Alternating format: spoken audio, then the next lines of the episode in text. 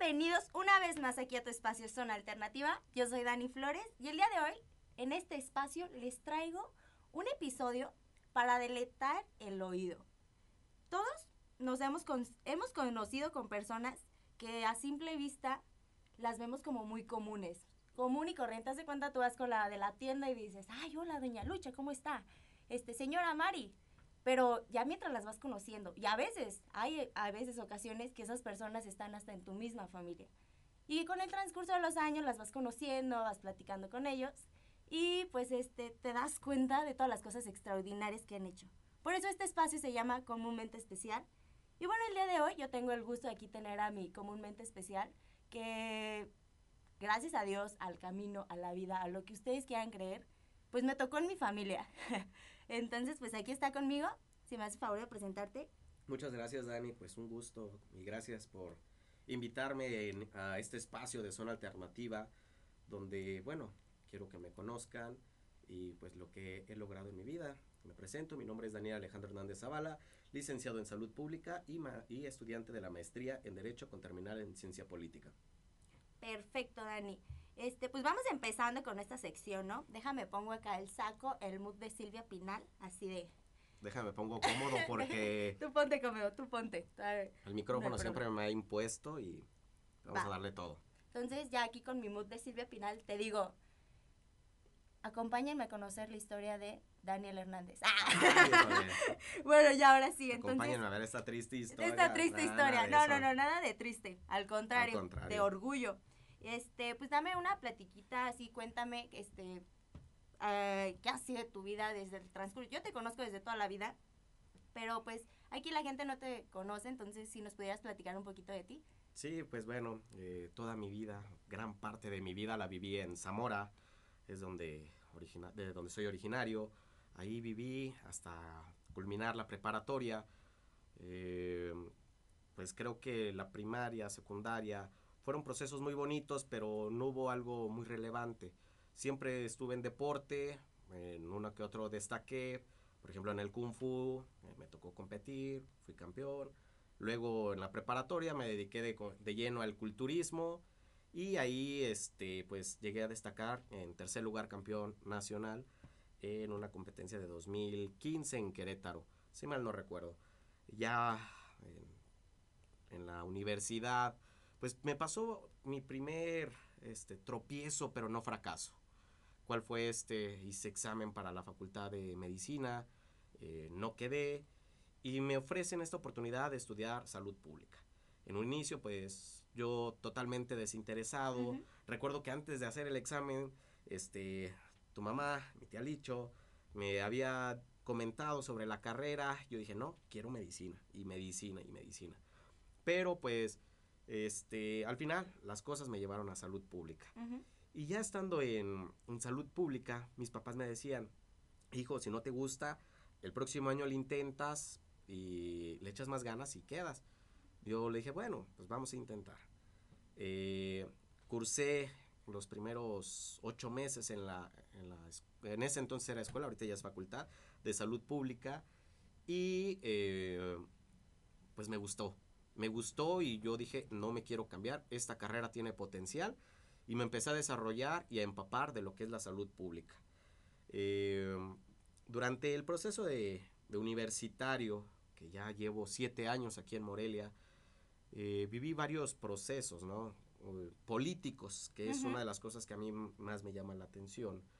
Em, fui concejal técnico, apoyado por toda mi generación, bueno, no toda, pero una parte de mi generación, sí hubo una diferenciación de votos y soy representante de, pues de, la misma.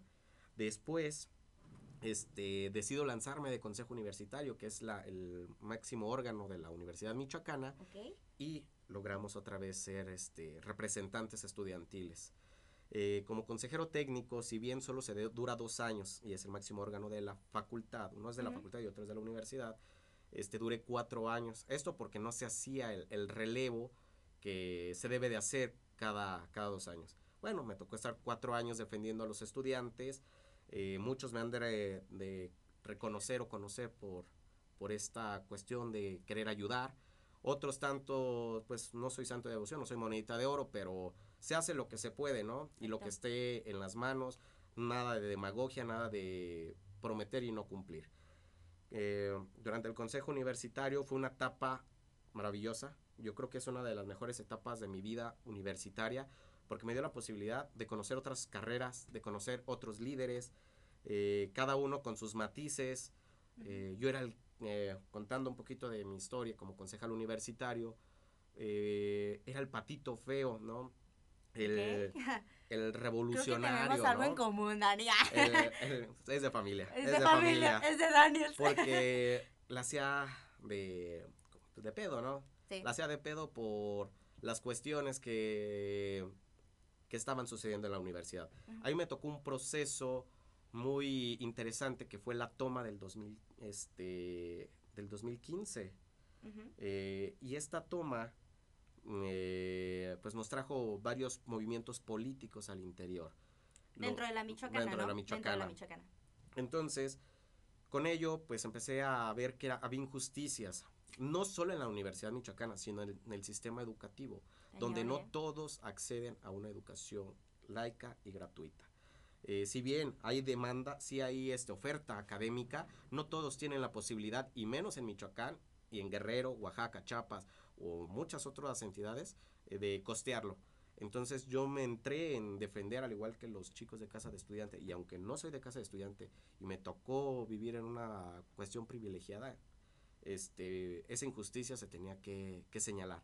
Entonces ahí estuve, eh, me tacharon de radical y al final de cuentas de dentro de todo con otro compañero que aprecio mucho, quiero mucho y tengo tiempo sin verlo, al igual está estudiando una maestría becado con ACID, eh, él es de biología, Gabo. Gabo. Eh, este chavo, que se desempeña muy bien en, su, en, su, en su área, empezamos a hacer equipo y empezamos a, pues, a ganar terreno político dentro del Consejo Universitario. Y bueno, ya ahí hay una historia pues muy, muy larga, pero para entrar en otras cuestiones, salgo de, de la carrera y aunque yo era una persona apolítica porque siempre me asqueaba los partidos políticos, porque a mí me empezaron a llevar en un primer momento y con mentiras al PRI. De, Sí, a actividades del PRI y yo no sabía, o sea, yo era totalmente ajeno a la política. A todo un equipo de trabajo que teníamos en la, en la escuela, nos empezaron a llevar ahí y yo pues, no sabíamos ni qué show. Nosotros lo hacemos con el fin y que confiamos en esa persona para llevar actividades a la sociedad, pero tenía tintes políticos. Entonces, eh, pues nos pegó mucho a los que conformábamos ese equipo y decidimos pues retirarnos. Decidimos hacer una organización que es como nace Juventud Viral. Eh, eh, la, la, organización que teníamos en, en, salud pública se llamaba, se llama, porque todavía existe, Asamblea General de la Licenciatura en Salud Pública. ¿Esa asamblea tú la formaste? La generamos este, tres personas, Mariana, Mari y yo. Ok. Sí, este, me tocó encabezarla que aunque sin más ni menos, Mari y Marianita tenían las mismas responsabilidades y las mismas tareas que yo, simplemente que, pongámoslo así, era un vocero dentro de la, de la misma organización. Era quien daba la cara ya al la final de cuenta, pero pues obviamente pues el equipo, pues ahí estaba, todos de la licenciatura de salud, de salud pública. en ese primer momento. Ya después que se conformó esta y que salimos al, pues, pues al servicio social, vimos en 2018 la necesidad de generar un equipo más grande, ¿no? Más visionario y sin tintes políticos. Este, en eso nace lo que es Juventud Viral. Que es lo que tú encabezas. Que es la que es Jóvenes con Vinculación Independiente en Redes de Acción y Liderazgo. Esta organización. Dígame, tome eh, nota, chavos, tome nota. Esta organización lo que busca era encontrar líderes de diferentes facultades y, e impulsar las actividades que tenían. A nosotros nos llama mucho la atención las actividades, no solo políticas, sino académicas. Sabemos que, que no a todos les llama la atención la política, pero ellos piensan que política es hablar de partidos políticos. Y no, es lo que cada vez vamos metiendo ahí en los chavos, de que la política es justamente hasta esto que estamos haciendo tú y yo. Una plática, ponernos de acuerdo para algo, conocer. y, y bueno, empezamos a, generar esta red de jóvenes universitarios en farma, en odontología, medicina, salud pública, este, psicología, seguridad pública, este, espero no me falte alguna, pero bueno, por mencionar ahorita algunas, este, a buscar liderazgos para impulsar sus actividades, ¿no? Algo que se les dice mucho en la organización es de que no son borregos, sea que ellos deben de proponer, de ellos deben de también marcar la batuta que en su facultad se debe de llevar. Eh, a raíz de que se generó la organización, eh, la, iniciamos este, 13, 13 personas, la mayoría licenciados en salud pública, pero se empezaron a desesperar. no les gustaba. No les gustaba la cuestión de, vaya, ¿no? Mm, voy a decirlo, rajarse la madre. O fíjate que también estás tocando un tema pues interesante porque si te fijas, este, la política en la juventud desde tiempos anteriores era como que nadie lo tomaba en cuenta y nadie decía, ¿sabes qué? Ay, sí, qué padre, vamos a votar por PRI, por eso. No se metían de lleno. Y ahorita yo he visto este, un cambio muy, muy, muy, muy cabrón dentro de esta sociedad y todo este bombardeo de información que hay en redes sociales de que los chavos están interesando de poquito en poquito. Y como tú dices, esto, pues esto es política. Es correcto. Este, ah, creo que se tiene una idea, o sea, tenía una idea muy equivocada que hacer política era para ir detrás de un hueso. Y de hecho se tiene esa idea, se Tiene esa idea. Se tiene esa idea de que es que tú estás dentro de la política porque quieres hueso. Este, si bien cuando se está dentro de la política se empieza a tener la confianza de la gente y eso mismo te da a ti legitimidad para asumir o cargos públicos o cargos de elección popular es diferente. Pero todo es reflejo del trabajo que uno va generando. No es dado, o bueno, por lo menos a nosotros, no ha sido dado por que ah, la cara bonita, ah, es que es eso. No, nosotros buscamos perfiles. Ok. Y hablando ahorita, ahorita te voy a contar esta cuestión de la cuestión política, porque sí es cierto, los jóvenes cuando les hablan de política piensan esta cuestión sucia de partidos políticos, de... Y te lo digo porque yo tenía esa mentalidad, ¿eh? Déjame decirte. Sí, y, y muchos, o sea, en la misma organización. La organización se sigue manteniendo a política. Acá, ¿qué es lo que manejamos después? Bueno, te cuento la historia. entramos en... Eh, una vez generando la organización, pues dijimos, ocupamos tener también un respaldo para poder generar gestión porque si bien la mayoría eran estudiantes, no le puedes decir a un estudiante, oye, este, dame 20 pesos para comprar, eh, no sé, cepillos de dientes y ir a repartir a las colonias. Cuando muchas veces de los estudiantes con trabajo tienen para sus combis. La verdad, ¿eh? Uno, historias de foráneo aquí. Así, a mí me tocó vivirlas. No tan sufridas, he de decirlo, no tan sufridas, pero sí me tocó vivir algunas, alguna que otra cosilla. eh, y bueno, entonces dijimos, necesitamos tener el respaldo de algún actor político, si bien no estar de lleno, tener el respaldo de un actor político o un partido político. No estar casados, pero tampoco ser ajenos. este, A nosotros lo que queríamos era llevar la cuestión altruista de actividades, eh, pero no tenemos el recurso. Como brigadas y todo eso, Y eso hemos llevado brigadas odontológicas, médicas, este, de ferias de la salud, y, entonces, y se tienen más planeadas. Muchas de las cosas nos dejaron en stand-by ahorita con la pandemia. Pero también se llevaron cines comunitarios. Eh, bueno, en fin. espero que no me quitar. Ah, llevamos también foros, foros de la participación política de las mujeres. Ese fue casi hace un año, el de la participación política de las mujeres. Tuvimos la participación de una buena amiga y que le mando un saludo, Lacey, cubana, que vino a, pues a darnos su, este, una, una ponencia y, y, todo ha sido a base de, de, conexión, ¿no? De vinculación. De saberte relacionar, De saberte relacionar, de hacer política, de hablar derecho. Entonces... Ya ven, vayan entendiendo este pedo, chavos, por favor. y bueno, entonces, después de, de estas situaciones, eh, por ahí otro buen amigo, Víctor Arciga, me hace la invitación a ir a una comida, a un desayuno con, con en ese entonces el candidato, el diputado Antonio García Conejo del, del PRD.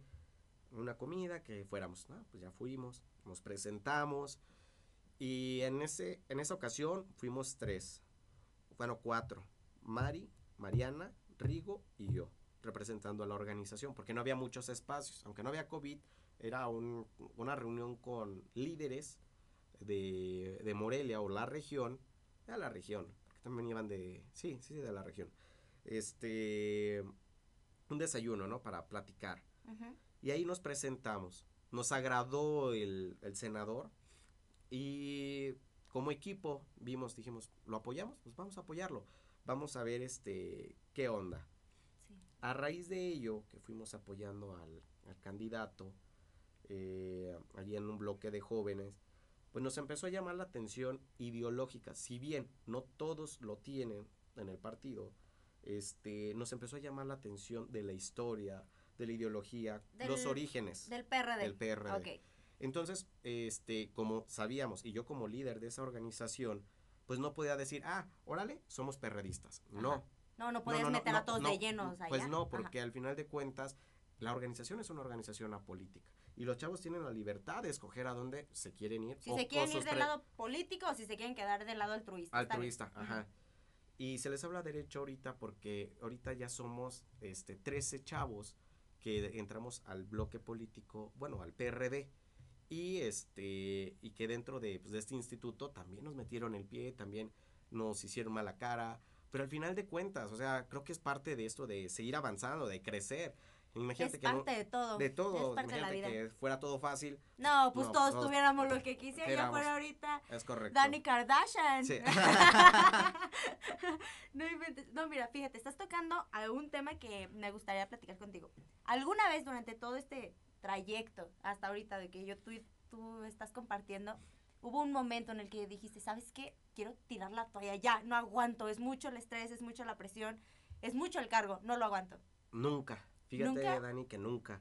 Porque si algo me ha movido, si algo me ha motivado, es esa gente que no quiere verte avanzar, que no quiere verte Eso crecer. te motiva. Sí, te motiva. Y más porque sabes que tienes un equipo al que tienes que proteger, que tienes que cuidar, que tienes que impulsar. Yo les digo mucho al equipo, ahorita estoy arriba, pero el día de mañana a mí me toca a lo mejor estar abajo. Y por eso mismo, porque a veces me va a tocar estar abajo, yo tengo que hacer un buen papel para que no, el día de mañana que ustedes estén arriba, no digan, ah, pinche Temo, me metió el pie, Ajá. ahora yo lo friego. No. y no se trata no de se fregar trata y de- fregar, ajá. o sea, es, esta vida, ¿no, Y, y- chavos? y hay- es un sub y baja, ¿no? Un sub y baja, Sí. una, una rueda de la fortuna. Y hay que sabernos conducir. Ahora, también, te digo, no soy monedita de oro. eh, he tenido problemas con gente de la organización. He pensado que no son problemas míos, que son problemas meramente de comunicación, eh, de, pues, de qué quiere cada, cada quien, ¿no? Yo a, la- a los chavos de la organización, yo sí les digo, yo quiero ser presidente municipal en el 2024. Y entonces yo les digo eso porque yo empiezo a figurar. ¿De o sea, dónde, yo Daniel? ¿De dónde? A ver, de Zamora, de Michoacán. Zamora. ¡Ajú! Entonces, eh, ese es mi objetivo, ese es mi meta. Pero no por ello voy a poner por encima de mi meta el interés colectivo, es muy diferente. Entonces, y justamente por eso creo que muchos líderes políticos han perdido fuerza, han perdido legitimidad, porque ponen por encima sus intereses que ante los intereses del colectivo. Que también el colectivo debe decir, a ver, mis intereses son estos. Sí, Ahorita nosotros manejamos dos intereses o pilares dentro de la organización, que es uno académico y uno político. muy bien. Ahí ahorita, hasta ahorita, habemos cuatro personas que estamos encabezando o queremos encabezar un proyecto político. Este, hasta ahorita, todos han sido del PRD o quieren estar en el PRD hasta Muy ahorita. bien. Si el día de mañana hay alguien que diga, sabes que yo quiero un, un- encabezar un proyecto, pero en otro partido, pues órale, también hay que impulsarlo. Que aunque no comportamos... Estás en toda la libertad, Está, o sea, está en toda la libertad, exacto. Hasta ahorita, la gente que se ha ido sumando al bloque político que hemos conformado eh, han sido jóvenes que han visto que hemos sido congruentes con nuestro ser y nuestro actuar. Eh, te digo, no somos monita de oro, pero Cañón, también no, no- no esperamos este, que todos concuerden con mi manera de pensar. Yo tengo una ideología de izquierda y hay algunas personas que son de ultraderecha y, y aunque no han leído ni la izquierda ni la derecha, dice este, yo de dicen derecha. yo de derecha porque quiero tener un iPhone. Exacto. Entonces, pero bueno, respetable. Y eh, también a mí no me va a tocar el, el- el hacer esta revolución en su conciencia si él no quiere. Si él Exacto. quiere entender el porqué de, de mi pensamiento, pues lo debatimos. Y eso es una de las cosas que también en la organización este, intentamos promover y es complicado, que los chavos no se queden callados. Muchas veces vamos a algunas reuniones, este, por ejemplo, mando otro saludo aquí a mi amigo Gerardo Yoki, secretario del Instituto de la Juventud Michoacana, que eh, nos abrió las puertas y tuvimos este, una plática por ahí con parte del equipo y un chavo, pues, todavía chavo, a, todo dar, que, que, ha, que ha visto cómo, cómo hemos ido trabajando, cómo apoyamos. Eh, a él le toca una cuestión institucional, de gobierno, eh, pero de todos modos el, el, el, apoyo y que con Gerardo hemos generado esta, esta vinculación, esta relación. Entonces, pues sí, contestando, regresando a la pregunta. sí, no te preocupes. Este, pues no, te digo, nunca, te digo, es motivación, es, saber este que vamos avanzando. Entonces, es que eso eso es lo que me gusta de ti, Dani. Si por algo se preguntan, a ver, Dani, ¿por qué trajiste a otro güey que se llama como tú, Dani? Pues porque los Dani somos la mera riata, o sea, no más por eso, no más por eso lo traje. Y aparte, pues yo lo conozco pues de toda la vida y pues déjenme les cuento tantito mi admiración hacia Dani, que pues es más conocido como Temo, entre sus amigos y entre todo el colectivo. Y no inventes, yo que he estado desde la infancia hasta ahorita he visto todo su crecimiento tanto académico como profesionalmente. Porque me les cuento que Temo era de estas personas de que en la prepa estaba en el desorden, pero no cuidaba, no descuidaba ese lado académico de ser este, el aplicado, pero ya ven que es muy difícil mantener ese equilibrio, esa equidad de decir, ¿sabes qué? Estoy en el desmadre, pero no tanto. O lo descuidas, siempre hay un momento. Y eso fue lo que yo siempre admiré de Temo desde un inicio. De ahí, pues siguieron pues sus ciertos avances de que empezó por su lado este de deportivamente y ganó bastantes premios, ahí andábamos apoyándolo y todo. Después de ahí, pues yo veo que se viene acá a Morelia. Yo también soy de Zamora, Michoacán. Un saludazo para allá toda mi raza. Besos hasta Michoacán. Zamora, Michoacán, besos para allá. Exacto, un becerro a todos los zamoranos preciosos. Y bueno, ya que él se viene acá a Morelia y le toca enfrentar la vida ya sin su familia, que es un ambiente muy desconocido ya para Temo, se sabe manejar tan increíblemente y es lo que a la familia le impacta tanto diciendo, wow, o sea, fíjate lo que teníamos desde un inicio y ve cómo ha avanzado. Y de verdad, yo ahorita te lo digo aquí en tu cara, Temo. Daniel, Temo, como sea, primo, te admiro muchísimo porque tienes una determinación increíble. Una determinación que es inagualable, un liderazgo nato de toda la vida.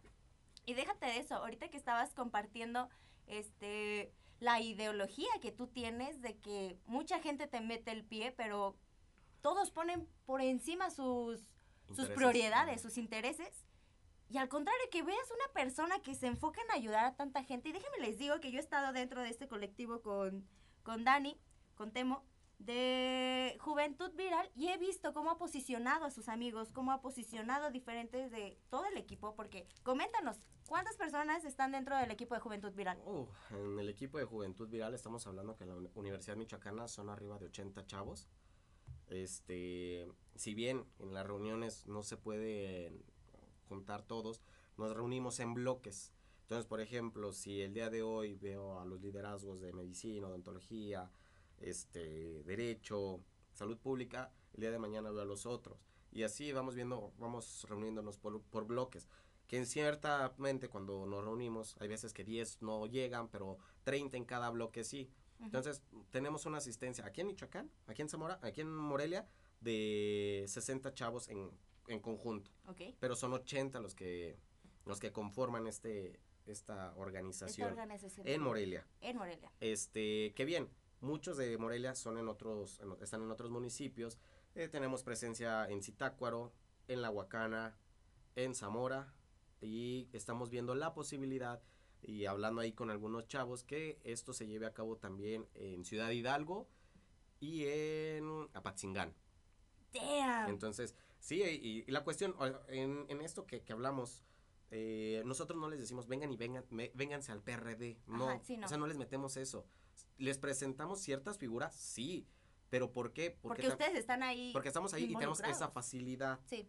Entonces, este, ah, por ejemplo, está Sandy, se me olvidaba. Saludos Sandy, hasta Cualcomán. Este, Sandy, este, ella está como, como, ah, tiene algo en el Instituto de la Juventud, pero es honorífico, que tiene que competir por él. Es como, como una secretaría técnica de, de pues del mismo ayuntamiento del, del Instituto de la Juventud y ella pues está ahí y pues es de Morena. O sea, aunque ella no milita en Morena. Ahorita se refiere con, Con Morena. con, con pues, el ayuntamiento de Morelia, que es Morena. Entonces no hay ningún problema porque al final de cuentas, y yo he ido a sus eventos porque al final de cuentas es aquí el, el poder relacionarnos con, con diferentes personas para el bien social con juventud viral. Exacto. A nosotros nos toca como ya actores dentro, De o militantes dentro de un partido, pues también estar haciendo actividades en pro de la sociedad y entonces estar activos, estar llevando el trabajo y este y con ello también irnos posicionando. Pero no estamos peleados con, con ¿cómo se llama? Juventud Viral no está peleado con otras con otras corrientes. Digo, ahorita no ha habido ninguna más que Morena con, con Sandivel Ujú. este, pero digo, Sandiel no milita para, para, para allá, pero no se le impone a nadie el vente para acá, para el PRD. No, claro que no. Entonces también hace la invitación, ¿no? Quien se quiera sumar al colectivo y sacar lo mejor de su liderazgo.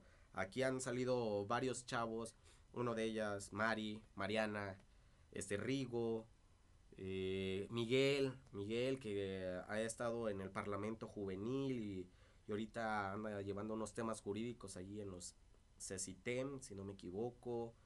Y bueno, Mari ahorita como eh, delegada o coordinadora de, de una comisión de género. Entonces ahí vamos avanzando y, Van avanzando. e impulsando eh, los sueños y capacidades de cada quien. A ver, Dani, una pregunta. ¿Tú desde qué edad empezaste con, con esta onda acá de, de política? Que te empezó a llamar la atención. ¿Desde qué edad? Pues yo quiero de- decir que la verdad a mí la política, me- o entendí que era la política ya grande, o sea, y medio, me- medio la entendí, ¿eh? Cuando entré hasta la universidad, yo- a mí, si tú me preguntas, a mí me da vergüenza decir que hasta la universidad entendí, este, que era un partido político, que era... No, y está bien, lo reconoces. Hay mucha gente allá afuera que te dice, no, sí, sí, ni le entiende. Yo no, no entendía absolutamente nada, o sea, sabía que existía un presidente municipal, claro que sí, Sí, Sabía que existía un gobernador, claro que sí, pero no conocía ni el proceso, ni los medios, absolutamente nada. Y no me interesaba en ese momento. Este, era ajeno, ajeno, o sea, yo, por mí que el mundo girara y, y para donde fuera. Ya fue en la universidad, que la Universidad Michoacana es muy política, este, en su vida orgánica interna. Entonces sí te vas involucrando en, en cómo se maneja la política. No la política de partido, sino Ajá. la política. la política como tal. Entonces yo donde empecé a entrar a la cuestión esta de que un maestro te jala y te dice, oye, mira, este, te veo potencial, o que los mismos compañeros te dicen, oye, Temo, Dani, quiero, queremos que, que seas el candidato, eh, porque recuerdo, yo no iba a ser el candidato del consejo técnico, eh, iba a ser un- otra compañera, y la compañera dijo, no, yo, yo no quiero, yo no quiero, ah, pues segura, sí, no tenemos candidato, dentro de esta primera organización que nos utilizó, no tenemos candidato y me dice pues, el líder en ese entonces de la organización, oye Temo, ¿y si te lanzas tú? Y yo le dije, yo no sé nada, pero va. Va. O sea, me arriesgué, la verdad, y... a- Eso fue me- en el primer año de universidad, Sí, a finalizando el primer año. finalizando el primer año. Para consejo técnico. Tomen nota, chicos estudiantes. ¿eh? En segundo semestre y ya en esos cargos. ¡Qué bárbaro! ¡Qué bárbaro!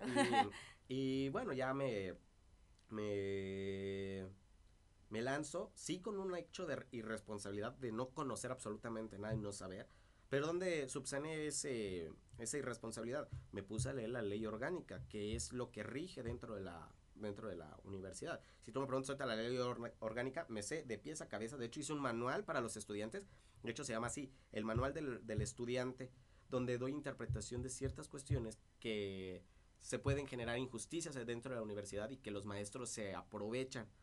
Entonces ahí lo tengo. Pasa de mucho, hecho, ¿eh? ahí lo tengo y, y algunos compañeros se los, se los he pasado para que lo socialicen y se puedan defender en las, en las cuestiones más comunes dentro de la, de la universidad. Y bueno, ya me, me lanzaron y, y quedé. Y ya, la otra, la historia es de, de los cuatro años. Me tocaron defender a muchos, muchos, muchos, muchos casos. Eh, ni de, había casos que ni de mi generación era porque Si algo también tenía yo es que siempre fui responsable, siempre asistí a todas las sesiones del consejo, consejo técnico y consejo universitario. A todas. A todas. En ninguna falté, y menos si tenía que llevar una cuestión para ayudar a algún estudiante. ¿Cuál fue la situación más fuerte que viviste dentro de ahí de, en cuestión de ayudar a alguien? Pues en cuestión de ayudar a alguien, pues yo creo que son muchos. Pero yo creo que el que más destaco... O el que más te haya marcado esa historia. recuerdo, uh, por ahí estaba eh, la toma del Suegum. Y pues en, dentro de esta coyuntura o dentro de este proceso, yo empecé a hablar con, con, pues, con la organización primero, diciéndoles, oigan, no tenemos identidad.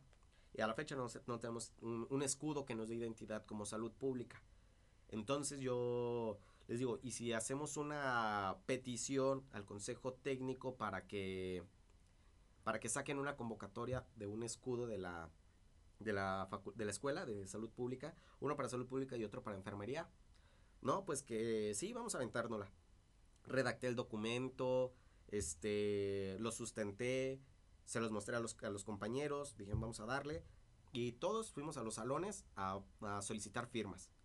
O sea, no te quedabas callado, no te quedabas quieto, querías algo, un movimiento. Y si algo se te mete en la cabeza, a darle. Y, ya tomamos la, la, iniciativa, fuimos a los salones, se les, se, les dijo, no solo se ocupa la firma, también se, se ocupa su apoyo. Los que puedan, vamos a llevar este documento a rectoría para que estén por enterados. Y bueno, fuimos una bola, unos 50 chavos, más o menos. Este, se oirá poco, pero para salud pública, una, tanto salud pública como enfermería, una carrera muy... Tú decías que este antes todavía no era facultad, ¿verdad? en ese momento eh, era solamente escuela. Este, era muy apática, o sea, para todo eran apáticos. Eh, en mi, de mi generación para atrás, para adelante, no, sí, para atrás, no, para adelante de mi generación para adelante este, eran muy apáticos, muy apáticos. los de mayor grado eran todavía más apáticos. Entonces, sacar 50 chavos de la facultad era como que, ¿no? Traía respaldo político. Y fuimos a rectoría, llevamos, cuando nos ven y que estaba la toma del suelo, pensaron que íbamos a ir a tomar rectoría. Y nos dicen, ¿vienen a tomar rectoría? Y tú no, y, no, y a entregar un documento, así, ¿verdad?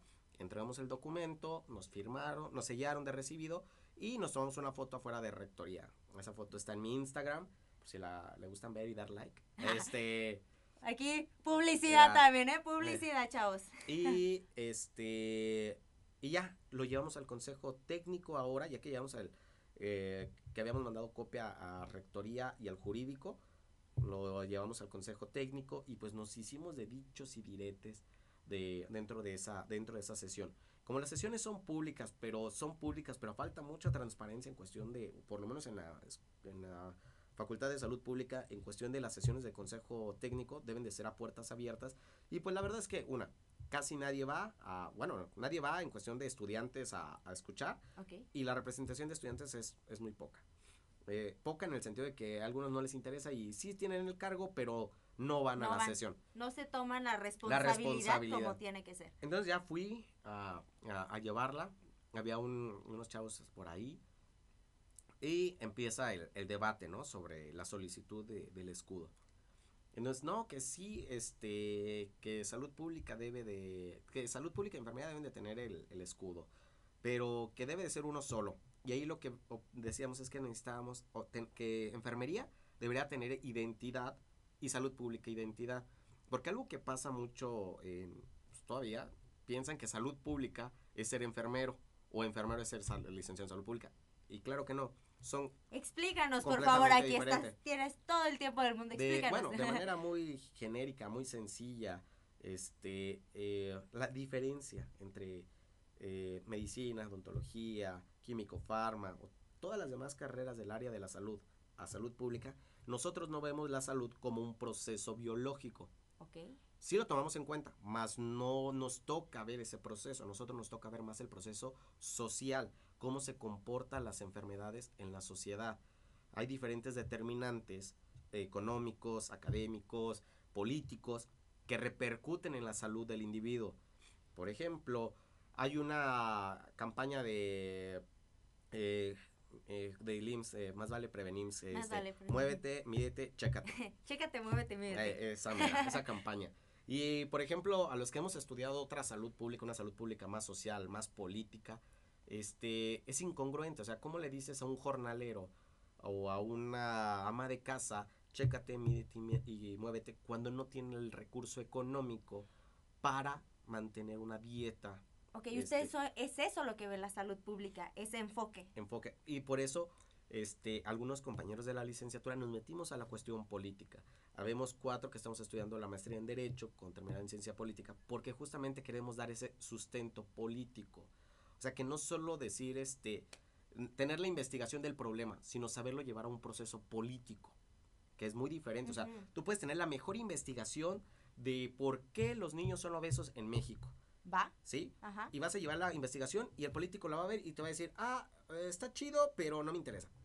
Mocos, ¿no? Lo Y quita. ustedes ahí van cuando En- entran. Entonces ya el, el académico más cruzadamente dice, "Ah, que no. Y, Que no y quiso, ya, y ya nomás ahí lo publico y, y sí queda a lo mejor como una referencia, pero hasta ahí queda. ¿Cuál es la lo que se pretende es de que no solo tener el, el- el argumento académico, sino llevarlo a un proceso social para que sea un proceso político. O sea, hay que conocer los Hacer el cambio realmente, que es lo que buscan, ¿no? Entonces, eh, eh, por eso em, nos metimos a estudiar esta cuestión de, de ciencia política. Y bueno, ese fue el proceso, regresando al, al tema de cuál fue el proceso que más me Más te haya marcado. marcado fue ese. eh, porque esa actividad fue, fue una de las que generó mayor confianza en mi persona con los estudiantes. ¿Qué pasó después? Sí, este, quedó aprobado en el acta, eh, quedó que iba a ser un escudo para salud pública y otro para enfermería. Desconozco ya cómo quedó el acta, pero lo que sí tengo, tengo en mi posesión es una grabación de esa sesión. Entonces, Muy bien, ¿eh? estamos esperando el momento para que se logre sacarla, porque dicen que sí sacaron la convocatoria, cosa que nadie se enteró. Entonces, sacaron la convocatoria acá por debajito Ajá. y nadie participó, entonces, este, pues seguimos sin tener identidad dentro de, de la escuela de salud pública, bueno, facultad de salud pública, y pues también que tengan identidad los de, los de enfermería. Y bueno, eh, esa fue la, la, la que más Más te haya marcado. me marcó, porque te digo, fue la que hizo, no solo a mí, sino al equipo de trabajo, el, el generar. Otra que también se puede decir o mencionar, llevamos a cabo el primer congreso estudiantil de este, herramientas de salud pública, en el cual tuvimos una convocatoria sin obligar a ningún estudiante. Sin Porque, obligar a nadie. porque eh, yo he visto en mucho, y también en salud pública, que obligan a los estudiantes a ir a los eventos de la facultad, de su no, ni facultad, me ¿no? digas, hasta yo, a mí me han obligado a ir a algunos eventos. Y ese era un evento estudiantil. De hecho, porque una de las que me metió mucho el pie dentro de, de mi facultad fue mi directora, este, la, la doctora Ya Adriana, ven, Adriana chavos, a veces hasta tus propios maestros, tus directores, Sí, te quieren fregar ahí, y ¿eh? feo, ¿no? Si yo te contara ahí los problemones que nos metíamos con la, con la directora, y era no, de, no desistir, o sea, al final de cuentas, tú conoces tus derechos, sabes que, que estabas peleando no por cosas indefendibles, sino por cosas que te correspondían a ti como, Ujú. como estudiante. Y ok, está bien, eres mi Eres directora, mi pero directora, te respeto, pero también respeta mis derechos como estudiante. muy bien, qué Eh, bueno que dejes claro ese punto, ¿eh? Y, y sí, hubo momentos en los que dio miedo, sí, claro que sí, pero aún así era, este, no agachar la cabeza y, y seguir y seguir. como tú dices, si alguien me- se me topa y me dice, ¿sabes qué? Tú no vas a salir adelante, no vas a poder hacer esto. No. No. Mírame, mírame triunfar, mi reina. Ahí te voy. Y te mira ahorita, ve a este muchacho, señorita, por favor. Y, eh, y bueno, eh, en esa actividad la directora pensó que no íbamos a tener impacto. Como no habíamos eh, obligado absolutamente a nadie, pensaron que iba a ser un evento... Cheche, Cheche, así, ajá. con tres personitas y hasta ahí. Pedimos una cuota de recuperación porque la facultad no nos dio nada.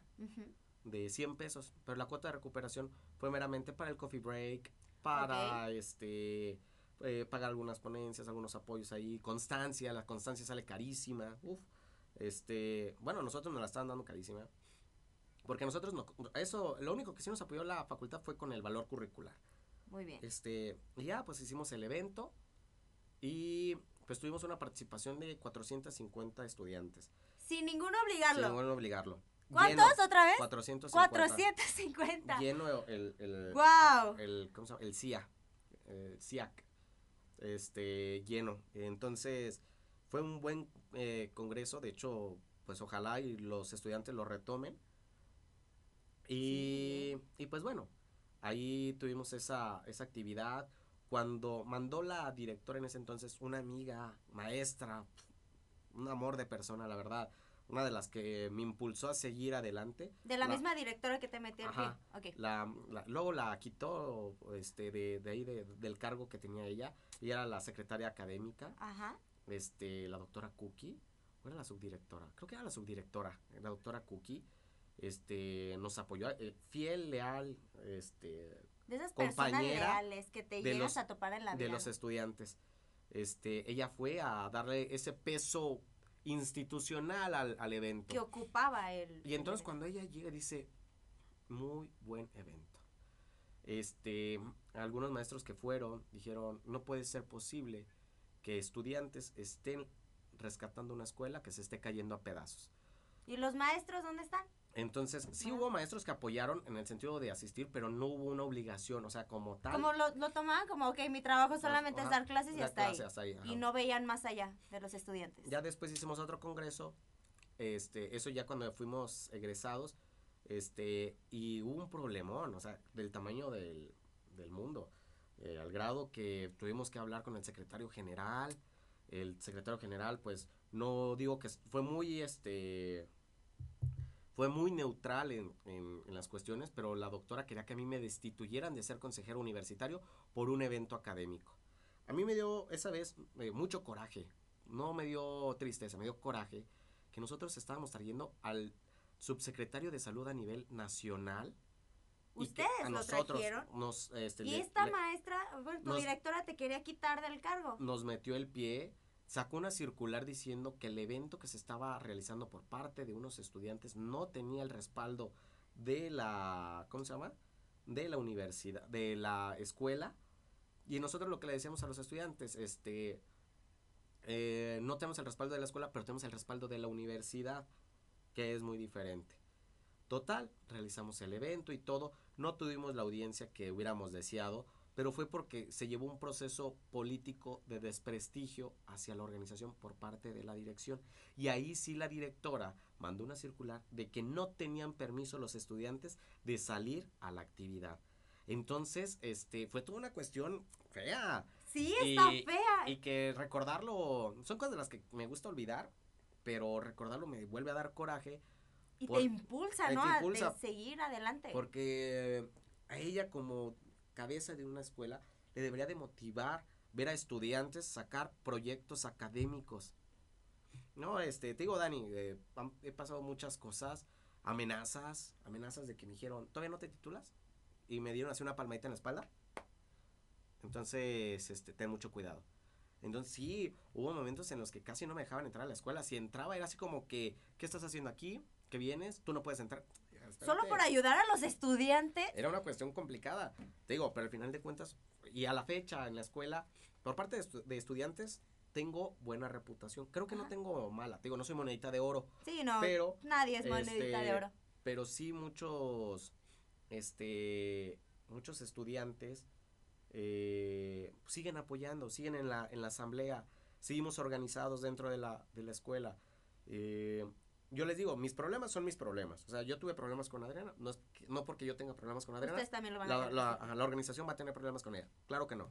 Exacto. Es muy, muy, este... Sabes diferenciar, esas- diferenciar. esos puntos. Sí, este, yo cuento la historia porque también, este, es de tener cuidado, ¿no? O sea, no vas a conocer a las personas hasta que no te hacen algo. Y mejor, medio conócelas. Tampoco digo que lo que yo digo es, este, yo lo cuento desde mi perspectiva, ¿no? De cómo lo viví como estudiante. A lo mejor ella lo puede contar como cómo lo vivió como directora. Exacto. Y ella lo cuenta en otra perspectiva. Otra perspectiva. diferente- Entonces, diferente. es escuchar y ver lo- los balances. Y todavía hay gente externa que puede ver cómo fue el proceso y en base a ello tomar una determinación de quién fue el que tuvo el error.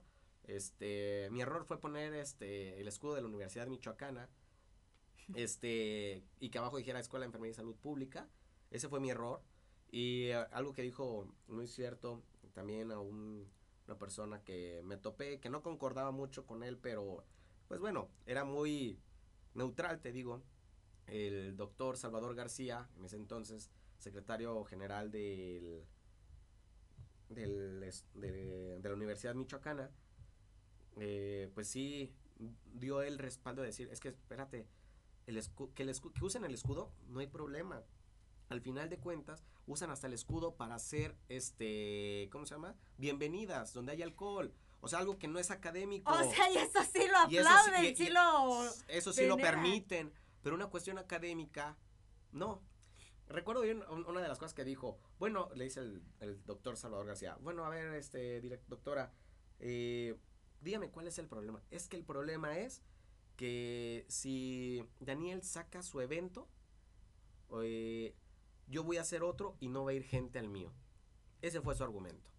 Entonces, este... What the fuck con estos? Son cosas que dan coraje. Sí, da coraje. Eh, parece, ¿cómo se llama? Ahora sí, historia de... Historia detrás del mito, ¿no? Sí. Historia detrás del mito de la Michoacana. Y... Facultad y esto lo cuento pues para ver si otros chavos se motivan a no dejarse.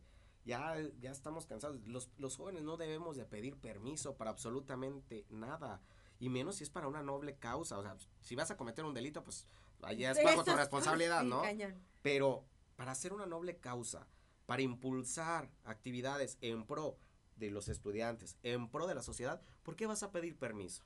O sea, se me hace incongruente, ¿no? Estar pidiendo permiso para estar este realizando actividades que van a sumar.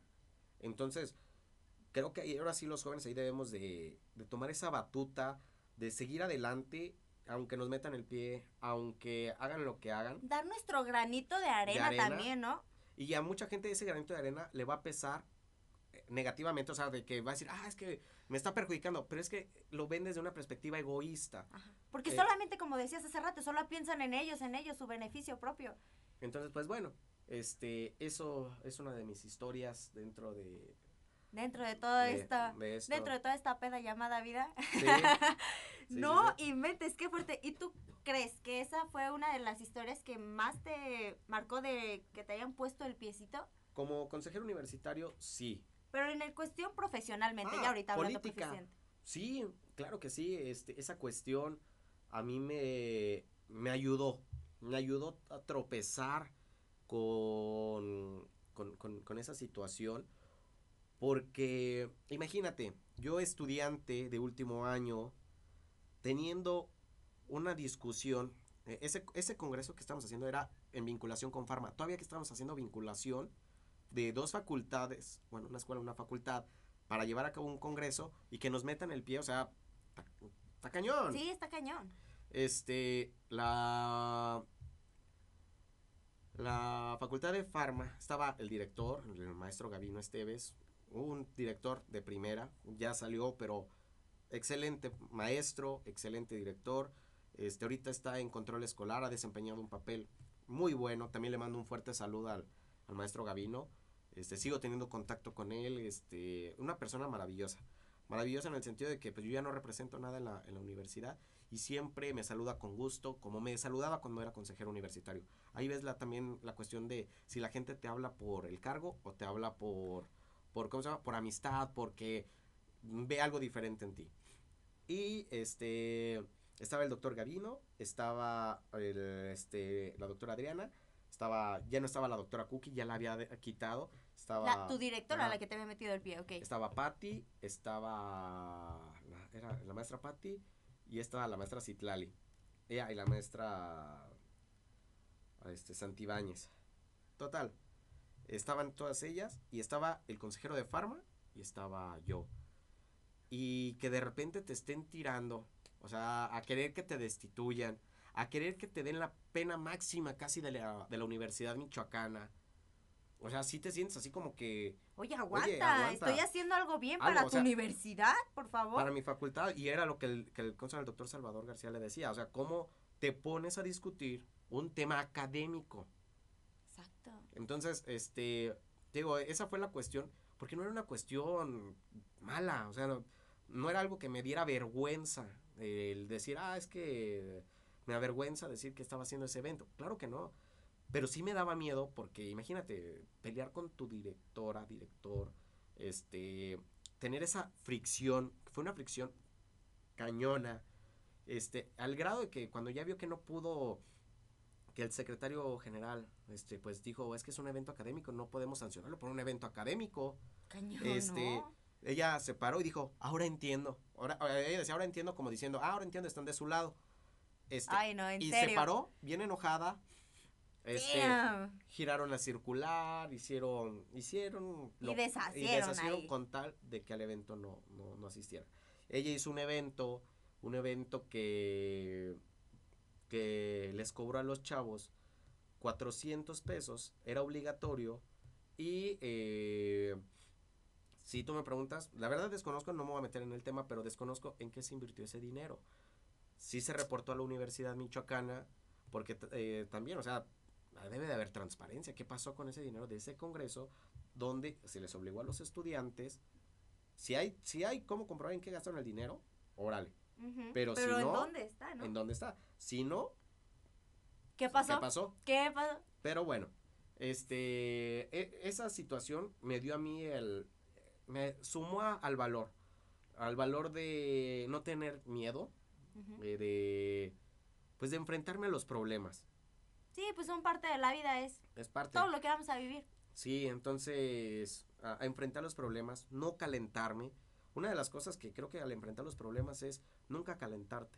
Porque si piensas más con los pies que con la cabeza, en un momento de coraje, pues puedes decir barbaridad y media. Es mejor pensar lo que estás diciendo, ser certero, porque si no, de todos modos, también el pez por su propia boca muere. Y entonces, este, cuando pasan esos, esas situaciones, pues yo intento guardar la compostura. Dentro del partido también me ha pasado ese tipo de cuestiones, ¿no? Donde, este, suponen cosas o imaginan cosas que, pues les dices, demuéstramelo, pues. O sea, si tú crees que... Que, yo voy por que- ese que camino. yo voy por ese camino, demuéstralo. No, no, no, que sabe qué, este, lo que quieras arreglar, lo arreglamos afuera. Ah, caray. Yo dije, espérate, entonces, y yo iba en ese momento, no diré marcas porque, para evitar cuestiones ahí, en ese momento me dice, este, que, Esta persona, pues. sí, te- esta, esta persona, sí, Sí, it's okay. es que, es que para no decir, para no contar como tanto de fondo, porque luego se Luego sienten sí. lastimados, o lastima, sí, lastimados, lastimadas, este, Es que pues ya entramos yo, en un yo- tema yo- yo cuando, ajá, cuando llego, quiero solucionar la amistad, Ok. porque dentro de la cuestión había una- un tema de amistad y una cuestión política. Muy bien. Entonces cuando yo veo que me empiezan a abrir, yo digo, oye, ¿por qué me están abriendo? No, es que ya me dijeron, pues ¿qué te dijeron?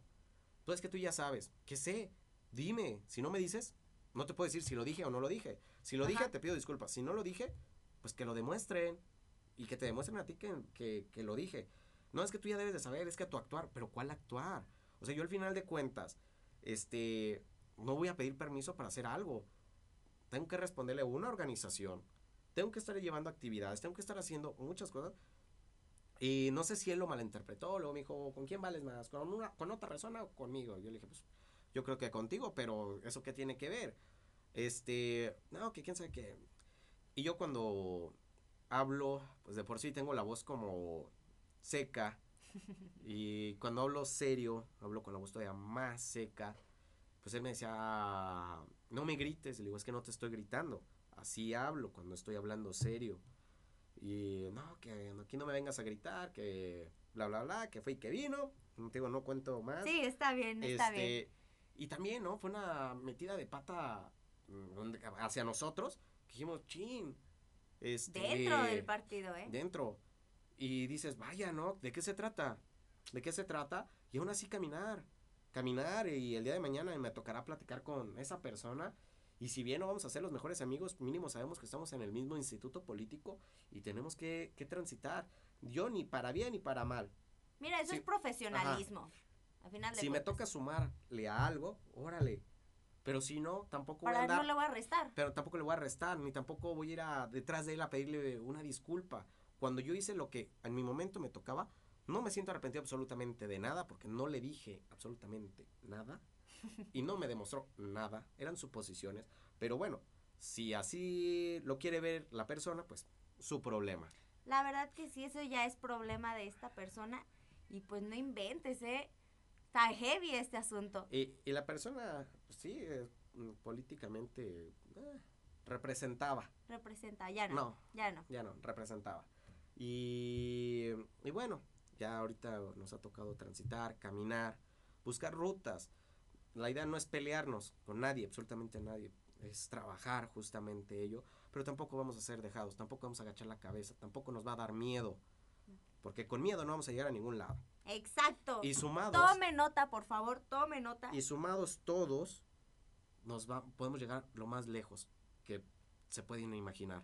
Entonces, pues bueno, esa es otra de las historias, ¿verdad? Esa- Esa ya, esa ya está más larga. Ok, ahora que estás hablando acerca ya más personalmente, tú como tu crecimiento, ¿cómo lo has visto desde que sales de la facultad hasta ahora? ¿Cómo has visto el crecimiento personal que has tenido tú? Pues mucha gente ha dicho que he cambiado. Unas dicen que para bien, otras que para mal. Las que dicen que para mal, pues sí, antes también la facultad, pues era fiestero, ¿no? Estaba... Bien, les te- te- digo, o sea, sabía equilibrar este te- asunto, chavos. Tenía mi, mi equilibrio entre la fiesta y la escuela. Y el consejo universitario todavía. El consejo técnico. Eh, ¿En qué he cambiado? Si bien, o sea, no puedes hablar de un mismo discurso que tienes en una licenciatura a cuando estás estudiando ya una maestría. El conocimiento, este, sí cambia tu lenguaje.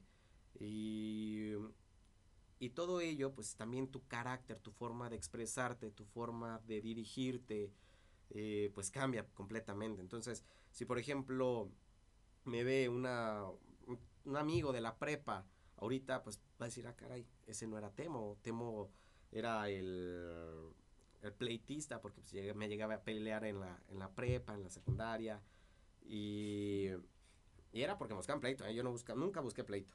Ajá. Y, y después de, de ello, pues sí, la fiesta, el estudio, pero ahorita pues sí el discurso cambia, las posturas cambian. Este, uno dentro de, de un partido político tiene que cuidar mucho la imagen, porque la imagen también de la persona refleja los militantes dentro de un partido. Entonces, si un partido tiene militantes que solo este se la pasan en la fiesta, que solo están haciendo barbaridad y media, no pongamos nombre, pues también eso es lo que representa el partido. Entonces, también sí he cambiado, mi carácter ha, ha sido más fuerte, porque también me ha tocado ver cuestiones donde tú a la gente desinteresadamente le tiendes la mano, pero hay momentos también en la vida que tú pides poquita ayuda. No le pides la ayuda que tú le, le brindaste a la persona, solo pides Sí. un poco de ayuda y te voltean la cara, como si fueras la peor persona. No apoyan ni siquiera decir, este, bueno, vamos a ayudarlo en esta ocasión porque entonces sí hay gente que no digo que sea mal agradecida, pero porque eso es, o sea, si estás en política es porque vas a ir a ayudar, in- fuera de si te beneficia o te perjudica, vas a ayudar. Tienes esa Si, si tienes, ambición de altruista, pues de querer aportar De algo a la aportar. humanidad. pero mínimo, mínimo, o sea, en la cuestión esta de, de que, ah, me ayudó, y no le estás pidiendo dinero, no le estás pidiendo nada, sino, oye, este, sigo transitando en este camino, échame la mano, súmate, Ajá. aporta ideas, cositas así. Luego se voltean y como si no te conocieran. Entonces, eso, e- fuerte, e- ¿eh? eso es una cuestión que si, que si bien este, no me da para abajo, Ujú. sí me hacen tener un carácter cada vez más fuerte, más selectivo. Porque a veces creemos que los amigos de peda van a estar ahí Y no es y cierto. no es cierto. No. ¿sí? Eh, son pocos los, que ahí se los que ahí se quedan, que siguen construyendo contigo, que, que siguen caminando, ¿no? Y, y ha cambiado mi actitud, sí, en ese sentido. No es porque quiera ser este payaso, mamón, eh, dirán unos eh, como Piki. no, Ok. como enérgico, no sé, ponle el adjetivo que quieras, pero una cuestión de dureza, eh, por una cuestión de, ego- de egocentrismo. Claro que no, sino es una cuestión donde dentro de, de- de lo que estás haciendo, o sea, no, no puedes dar pasos también en falso. Entonces, si estás construyendo equipo, es para que ese equipo se mantenga. Y si ese equipo se mantiene, vamos avanzando todos. Pero si se empiezan a, a, a disgregar, a ver ahí por cuestiones meramente individuales, pues es ahí donde sí dices, oye, espérate, las cosas derechas, las cosas se hablaron bien desde el inicio y tienen que terminar bien. Pero bueno, digo, son cuestiones que también no podemos como organización, ni, ni como organización política, ni como organización, este, o como colectivo, este, obligarlos, si es algo que va haciendo que cambie tu carácter. De decir, este, sí, pero no te tengo tanta confianza porque ya tengo otros antecedentes con otras personas con tus mismas características. Ya viste cómo estuvieron las aguas por ahí, ¿no? Entonces ya no te la venden tan fácil, ¿no? Te pueden llegar chavos y decir, no, es que yo tengo, yo hago, yo digo, yo, yo esto y aquello. Y sí, ¿no? Le das el beneficio de la duda, pero al final de cuentas, los hechos es lo que habla.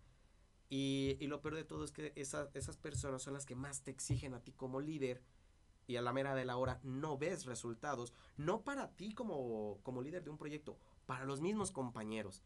Porque si bien este, hemos podido este, estar caminando y, eh, estar en posición, eh, esos que llegan a una posición o estar este, eh, en un puesto o en algo, pues también deben de echarle ganas y apoyar a los chavos que vienen detrás de ellos, que gracias a ellos fueron posicionados políticamente. Entonces, eso es la cuestión. Y ahorita este, el equipo político se ha depurado, se ha movido, pero ahorita nos hemos mantenido 13 chavos. Me atrevo a decir, este, somos uno de los chavos, hay más ahí dentro del mismo partido, pero somos un bloque de chavos formados políticamente, con ideología política, Juventud este, Viral. no, eh, este ya es un equipo político. Esto ya es otro equipo. Es otro equipo, un equipo de... Porque Juventud Viral se ha mantenido, es, apolítico. Ah, ajá, sí, sí. Y este otro equipo político... Ya es enfocado a la política. A la política. Y son fuertes estas... Ok, va. Y somos uno de los equipos académicos más fuertes. Más fuertes de líderes eh, dentro del partido. Me atrevo a decirlo porque, pues, este, cuatro personas estamos estudiando la maestría en ciencia política. Este, los otros chavos se han seguido preparando se, se, se ven en la misma en la cuestión de la discusión. Tanto en el diálogo. En el diálogo. Eh, entonces, esto es lo que ha, ayudado también a que vayamos avanzando. Muy bien. Ahora, de ya que me estás comentando toda esta onda, no, pues también déjame decirte que yo me atrevo a decir que tu organización de Juventud Viral, yo la considero una de las organizaciones más fuertes aquí en el estado. Porque si bien ves, mucha gente pues no se involucra tanto de lleno o que sí le gusta, pero está como que solita o le da miedo porque pues corrupción, me matan, me amenazan, X y situación, mejor no hago nada, me quedo sentado y pues bien a gusto. Entonces, me gusta esta energía que tienen estos chavos y que tú encabezas este este equipo que les das estos ánimos, los motivas, les das les metes este valor de estos valores de que adelante y que no hay que meterles los pies a los que están contigo. ¿Y qué ejemplo les estás dando? Eh? Déjame decirte. Bueno, ahora ya aterrizando en, dentro de todos estos temas, ¿qué es lo que esperas o por qué ahorita estás haciendo todas estas organizaciones? ¿Qué esperas a un futuro? ¿Cuáles son tus proyectos, tus metas? ¿Qué más esperamos de ti, Daniel Hernández? Eh, mi meta, y no solo mía, es de, de la organización, es generar el, la estructura de jóvenes más grande del estado de Michoacán. Eh, una vez teniéndola, pues digo, una de las cuestiones que a nosotros nos falta mucho es la cuestión económica, ahí jalones y empujones, este, pues sacamos a flote los, los eventos. Eh, ser una de las organizaciones, constituirla ya como hace, ser una de las asociaciones de jóvenes más grandes del estado de Michoacán y este, con ello pues finalizar con diferentes proyectos.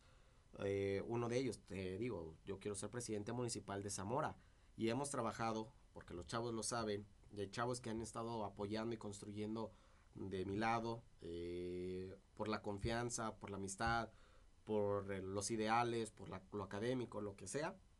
Han estado ahí eh, estando conmigo a la par, rajándose la madre. Y, a pie de cañón. A pie de pues. cañón. Y la, la tirada es 2024, pues primero ser candidato pues, de, mi partido y si no, pues por la independiente, ¿no?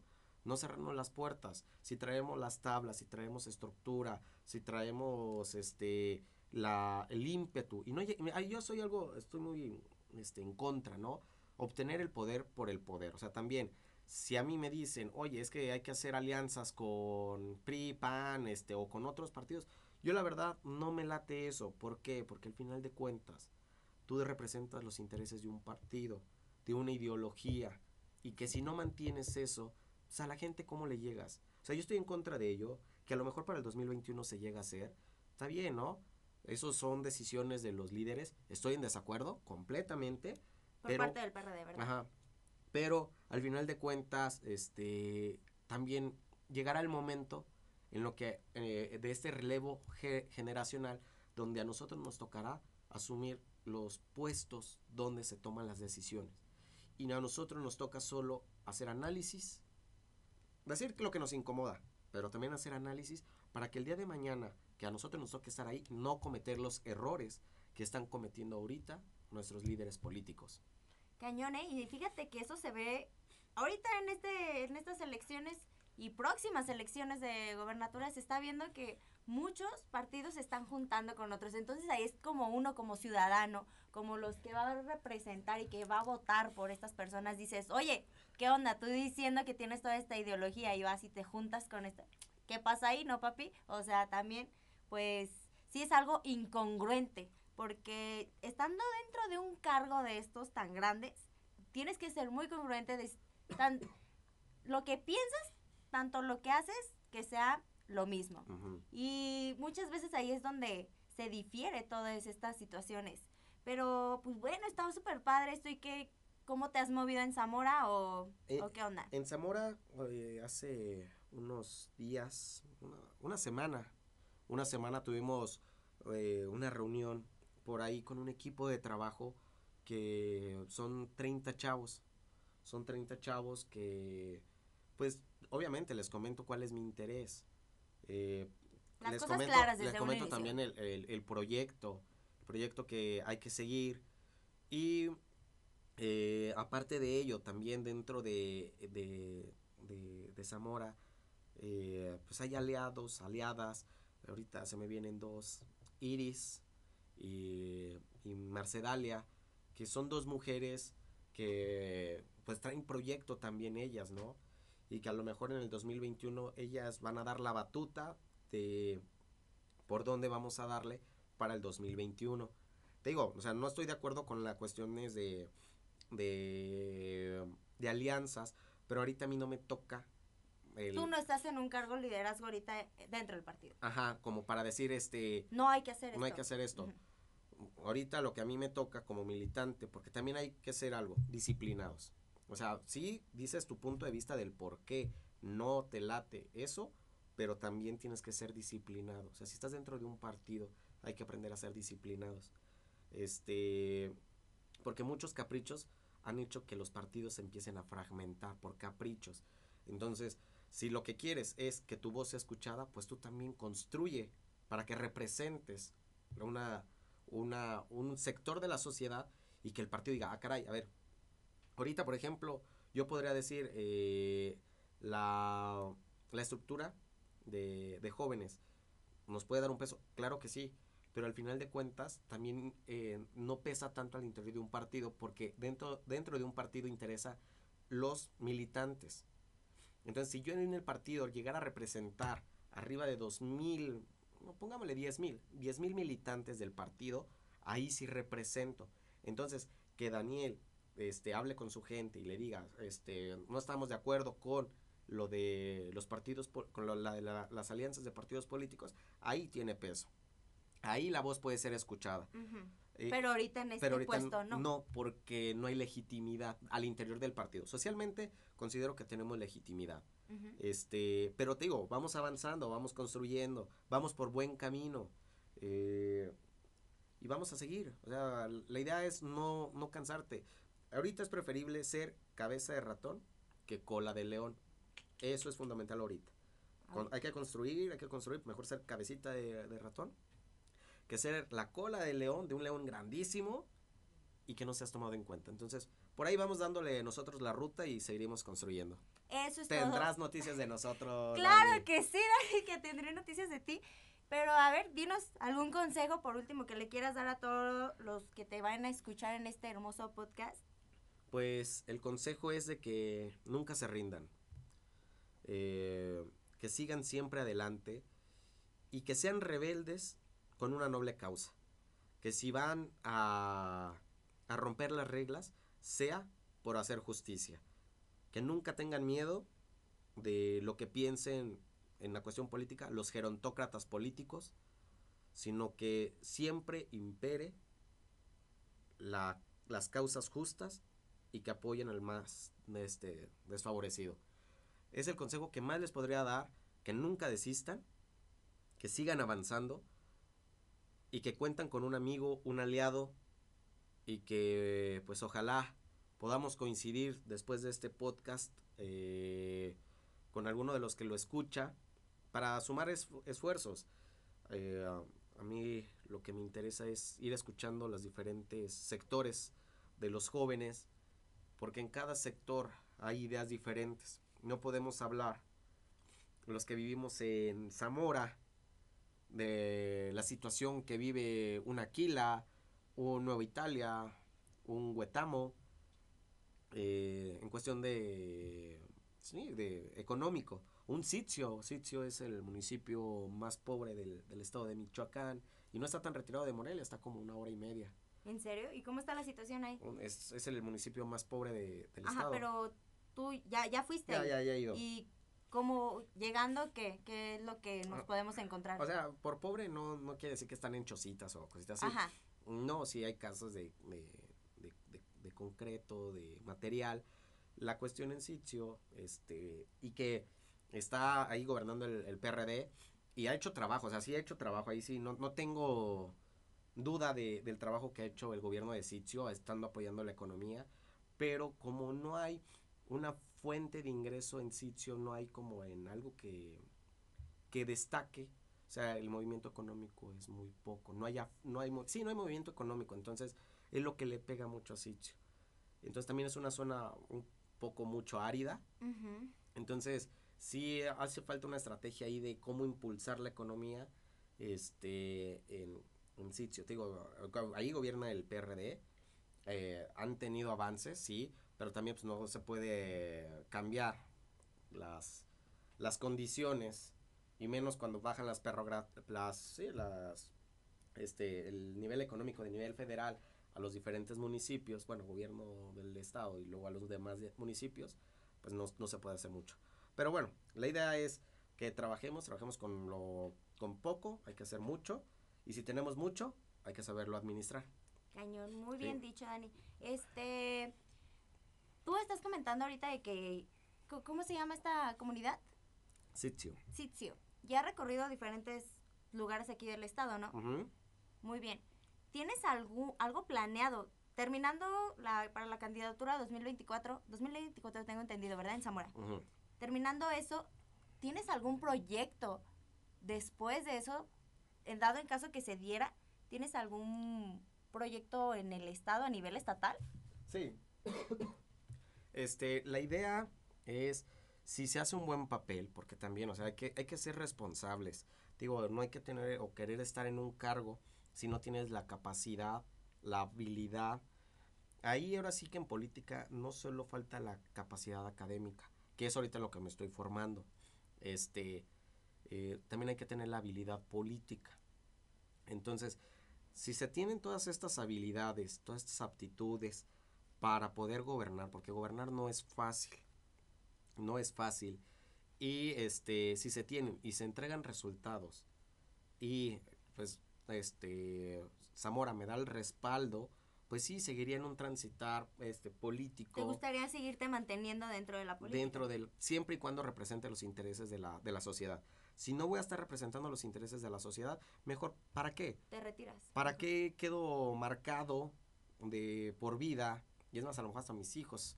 Sí, porque vas a dar la cara, la verdad. Donde digan, ah, sí, este, tu papá o tu primo, tu sobrino, tu que hizo tal fregadera o que nunca ayudó a la gente, solo dio a tole con el dedo o, cositas así. Mejor no. Prefiero que mi conciencia esté tranquila y, y, ayudar de otras formas, ¿no? O sea, la, estar en un cargo público, en un cargo político, elección popular, no es todo. O sea, hay diferentes formas de, de ayudar a, a, a la gente. Nomás hay que tener, pues, una, la solvencia económica para hacerlo, porque pues en esta sociedad todo se mueve con dinero. y, y que, bueno, se pueden hacer la suma de voluntades, ¿no? Yo tener un trabajito, a mí no me da vergüenza ah, dedicarme a, pues, a diferentes cosas, ¿no? ¿Te has Eh, dedicado a diferentes cosas en todo este...? Claro, Ay, cuando, coméntanos, coméntanos, cuando- date, cuando papi. estuve en la, en la facultad con Mari, mi novia, este, vendimos... Ya ven, no está soltero, chavas, no está soltero. Tiene quien lo respalde, tiene su señora, ¿eh? Bueno, no señora, su novia. mi novia. Sí, este, con Mari, que empezamos a andar como desde tercero de la facultad, que ya llevamos cinco añotes de, de noviazgo, este, y eh, pues eh, ahí nosotros ocupábamos dinero, tanto ella como yo, eh, por cuestiones, pues diversas cuestiones, ¿no? Pues, hay altibajos económicos en la Sí. familia, cuestiones. Entonces nos pusimos a vender brownies. Empezamos a vender Dentro de la brownies universidad. Dentro de la, de la escuela. dentro de la facultad. Empezamos a vender brownies. Luego, como hacer brownies era como muy tedioso, mucho tiempo, pues dijimos, vamos a cambiarle a vender fruta. Ujú. Y empezamos a vender papas zamoranas con La belleza de Zamora, por favor. eh, churros de masa, pero los churros, tanto las papas como los churros traídos desde Zamora. Ajá. Y ya pues empezamos con eso, nos iba bien, luego nos hicimos de poquito dinero, este, compramos ropa en Moroleón, nos pusimos a vender ropa, después de ello, este, pusimos un negocio de baguettes, después de es- ese negocio lo tuvimos que cerrar porque pues nos invitaron a trabajar a algunos espacios, después de los baguettes, eh, y que entramos a trabajar. eh, estamos en la- ahorita en la maestría, entramos a la maestría, que es algo que nos, nos aliviana por la beca CONACYT. Y ya, pues un negocio informal que tenemos porque siempre nos ha gustado el, El tener Eh, su dinerito, eh, pues el también. estar trabajando, porque aunque la beca te ayuda, pues no te ayuda un 100%, ¿no? Este, vendemos maquillaje, ahí este, estamos ahí eh, vendiendo maquillaje.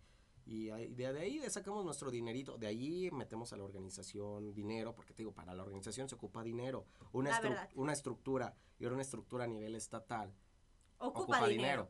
Porque los chavos que se van a reunir en, en diferentes en diferentes puntos, pues también ocupan cómo moverse, como el cafecito. Si bien no todas las veces les puedes invitar el café, pues de vez en cuando, ¿no? O sea, están invirtiendo su tiempo en ayudar, pues tú mismo también, ¿no? Les, les, Les lo, lo chiqueas poquito, un cafecito, este, algo, algo para, pues para que se sientan en, en confianza. Y pues ahí, entonces digo, si como está la cuestión complicada en todo México de encontrar empleo de diferentes carreras, no solo de salud pública, De todo. Y, ahora- es que sí se y ahora, la y ahora con dificultad. maestría, no me da miedo en pues no dedicarme ni a mi maestría, ni a haber salido becado con ACID y que no encuentre empleo, no me da miedo, o sea, digo, sí, tengo las herramientas, tengo las habilidades, tengo las capacidades, pero si toco puertas y no se abren, pues tampoco me limito a decir, ah, ya me voy a quedar tirado, no. Buscar. buscar salir buscar adelante en lo adelante. que sea. No, pues es lo bueno que no buscas estancarte y que siempre estás pensando en salir adelante. Y que bueno, a diferencia de, de otras personas que no están en la misma condición, porque yo estoy en una condición privilegiada, una condición que me da a mí opciones de elegir. O sea, si no tengo la, la, la posibilidad de entrar a trabajar en una escuela, de entrar a trabajar en algo por mi profesión o mi maestría, este, pues tengo la opción de o- o em- eh, emprender en un negocio, emprender en algo. ¿Por qué? Porque estoy en una cuestión privilegiada. Y eso es lo que a veces confunde mucha gente. Dice, es que tú no sales adelante porque no quieres. Es que no todos tenemos la misma capacidad. Bueno, tenemos la misma capacidad, pero no tenemos la misma oportunidad. Yo ahorita tengo la oportunidad de... Por eso a, a lo mejor no me da tanto miedo. Otras personas a lo mejor sí. Y eso lo digo o lo dejo en claro porque no quiero que piensen que yo soy de los que dicen, no, es que el pobre es pobre porque quiere. No, claro que no, el pobre no, es pobre porque quiere. El que quiere salir adelante, sale adelante, así sea lavando carros, lavando trastes, lavando lo que sea. No le da vergüenza salir adelante. También ahí está una historia de, pues de Gerardo Yoki, cómo empezó también él, ¿no? Cómo Sí. ha sido todo su proceso, ha sido increíble. Y ahora contigo también, o sea, no Pero- te estancas. Sí, pero yo lo que voy en la cuestión esa es de que aunque hay casos extraordinarios o casos que romantizamos, como el de caso de Gerardo Yoki, mi caso, pues se podrá decir, hay casos en los que viven en la pobreza y están condenados a la pobreza y es una de las cosas que debemos de cambiar, que debemos de buscar el, el transformar las realidades para que tengan la posibilidad de elegir qué vida quieren. Para ahora sí decir, a ver, tengo una licenciatura, tengo, tengo, estoy preparado académicamente, este, estoy, tengo salud, este, tengo mis derechos políticos, ah, ok, a raíz de que tengo esto, puedo decidir qué es lo que quiero de mi vida. Pero si mi voz no es escuchada políticamente, si este si eh, de salud no, no estoy bien porque mi nutrición no me, no me lo permitido y mi cuestión académica no me deja, pues no podemos hablar de que todos tenemos las mismas... Son diferentes condiciones, ¿no? Y a veces sí, sí romantizamos, pero digo, yo no quiero que la audiencia piense que yo romantizo eso. Este, yo sí, la verdad, soy muy consciente que hay que cambiar la realidad de, de una sociedad que, que está en crisis, en crisis de individualismo, de ver solo en sí y para sí, que, que bien, ¿no? O sea, hay que entender al, al, ente como un ente individual, pero también vive en colectivo. Entonces, no se puede hacer ajeno a lo que pasa con los demás. Cañón, o sea, si tocas este tema que sí está medio heavy, porque muchas veces tú lo ves como, como algo, damn, dices, sí, todos, todos debemos de salir adelante, cada quien tiene sus condiciones, pero aquí tomas un tema que es interesante tomarlo, de que muchas veces estas personas lo que no tienen es la cuestión de tomar decisiones o de que tengan alguna enfermedad, alguna deficiencia y si no tienen la solvencia económica, pues ¿cómo? O sea, también ahí se les limita mucho, ya en cuestión que, que estén bien y todo, o sea, aún así pueden salir adelante, pero no tienen la posibilidad de elegir en qué. Y ahora sí, hablando de que tuvieran todos la misma, que estuvieran todos en la misma línea de meta, en la misma línea de salida, que todos tengan salud, que todos tengan educación, que todos tengan este eh, eh, voz política, que todos partieran de esa misma línea recta, ahora sí podríamos decir es que el que no, el que no quiere prosperar es porque no quiere. Pero ahorita en una cuestión donde vivimos en un país muy desigual, donde la, riqueza está concentrada en, en un solo individuo, y que muchos dirán es que es su fuerza de trabajo, claro que no es su fuerza de trabajo. Aquí, bueno, entraríamos en diferentes discusiones, pero yo creo que eso sería para otro, otro día, porque ya es una cuestión más este, económica y, y, ahí sí, sí ocuparía el pues preparar un poquito más ese tema para no divagar, no este dar este falsos este argumentos, pero bueno, eso lo dejaremos para otro día. Eso se deja pendiente para otro día. Este, no, pero está muy interesante. Y todo esto, tú lo que piensas llevar hacia Zamora, llevar esta ideología acerca de, de solventar todas estas necesidades hacia la población, ¿o qué es lo que tú piensas? Cuando, este, cuando se gobierna, se gobierna para todos. Eso es un hecho. Pero también estás buscando el generar las condiciones para los menos desfavorecidos.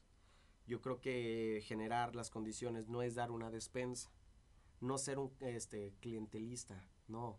Es buscar las vías, o sea, en vez de, invertir en, despensas, ok, mejor vamos a invertir en apoyos productivos y apoyos productivos en donde no es tu, no sé, ahorita se me viene, te digo, no vengo preparado todavía, aunque se tiene la estructura de, un proyecto, este, te digo ahorita al vapor, eh, eh, se hacen proyectos productivos, ¿por qué no funcionan los proyectos productivos? Porque la gente hacía el proyecto, solicitaba el dinero y luego se gastaba el dinero. No lo metía en el proyecto que lo iba a hacer. Entonces... Pensaba en su beneficio propio. Ajá, solo en hacerle, ah, pues ya me dieron el dinero, pues ya. Si iba, por, iba a hacer una maquiladora, no hago nada. Entonces, ¿qué es lo que hace falta? Ay, perdón, es que... No, no te preocupes, está este, bien. Eh, ¿Qué es lo que hace falta? El que se eh, observe que realmente se esté utilizando ese dinero para lo que es. Entonces, como, una tipo, como un tipo de financiamiento, pero a fondo perdido. ¿Sabes qué? Mira, este, se te va a dar, se te va a dar las condiciones para que pongas tu maquiladora, pero, o sea, se te van a dar las máquinas. Vamos a ver que estén funcionando las máquinas. Ok, ya vemos que, está, que, está, que estás produciendo. Vamos a ver tus, tus utilidades, tu, todo, todo, todo tu balance ya vemos que sí es factible, pues seguimos inyectando dinero para que siga creciendo tu empresa y sigas produciendo empleos para la gente. Y obviamente los empleos deben de ser bien remunerados, no todo debe de ser para, el dueño del, de, la, de, la, empresa.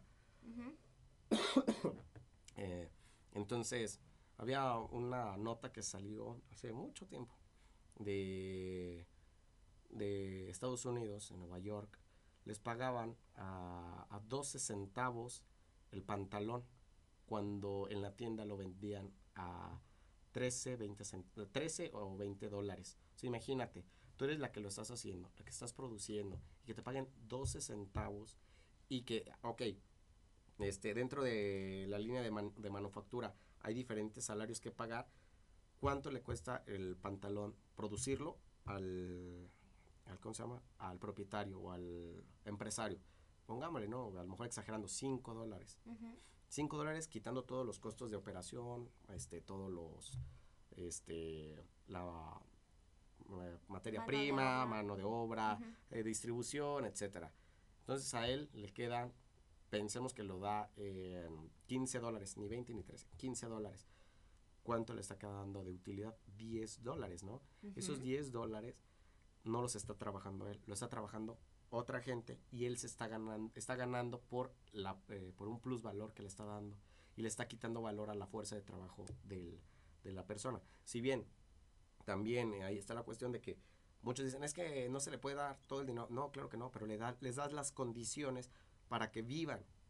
Si bien no se pide que, que, tengan los lujos que a lo mejor puede tener el empresario porque fue el que arriesgó, el que construyó ello, este, sí debes de darle las condiciones a tus trabajadores para que sigan produciendo, porque los que están produciendo son ellos. Tú estás llevando la cuestión financiera, sí estás abriendo mercado y lo que quieras, pero los que están produciendo, si se te enferman tus, tus trabajadores, también baja tu producción o tu calidad de producción.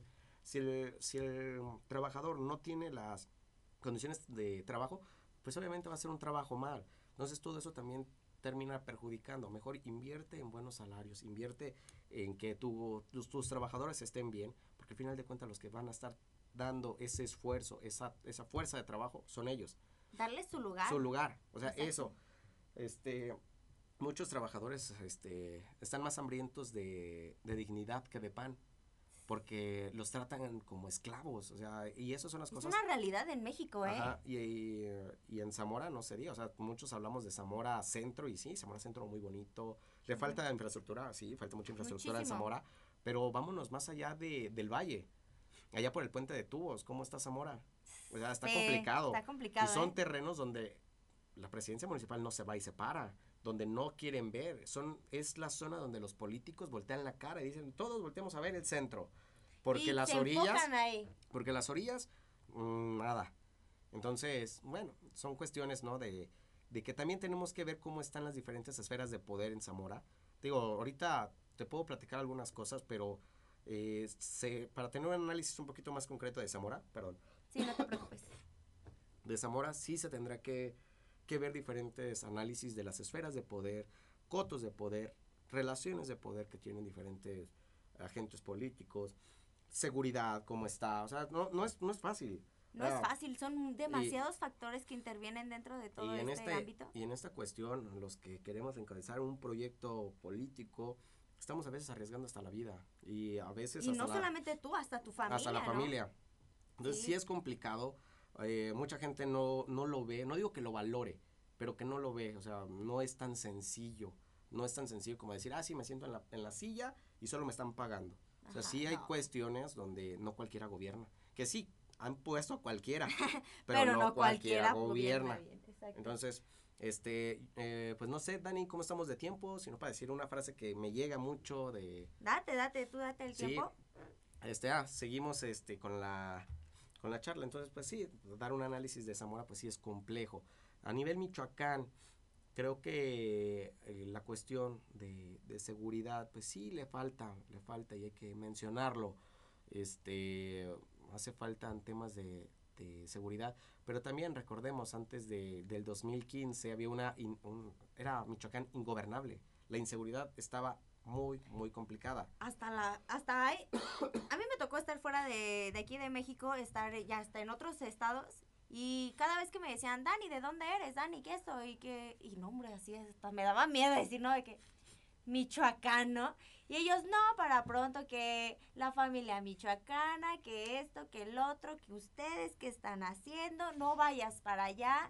Tenía familiares que, tengo familiares que viven allá en Estados Unidos y le decían a sus hijos, no, mamá, no vayas para allá porque pues está muy peligroso ver todo lo que dicen en las noticias. Y es cierto, hay una inseguridad cabrona aquí en Michoacán, sí está, pero pues también, este, es a lo que han orientado, ¿no? A la población, porque bien dices, esta deficiencia de trabajos, esta explotación que se ha vivido, no da para otra, esta poca, de que las personas de bajo ingresos tengan pocas elecciones, es lo que te llevan a esos caminos. Queremos, si hablamos, perdón, se me empezó a sacar la garganta. No te preocupes. Este, si queremos, este, acabar o empezar a disminuir los niveles de delincuencia organizada, o asaltos, lo que quieras, México debería de invertirle en educación, infraestructura en educación y en salud. Este, debemos de, invertir en cultura, eh, pero prioritariamente creo que las condiciones laborales, este, de educación y de salud. Pues esto, eh, esto que te digo yo, que no todos salimos de la misma recta este, de salida, pues hace, da pie a que mucha gente dentro de su nivel de desigualdad eh, opte por irse por otro camino, ¿no? El camino de la no legalidad, de lo turbio, de lo que me deja dinero. Eh, perdonen, se me metió el, diablo como se metió Lolita. Se me metió Lolita Yala.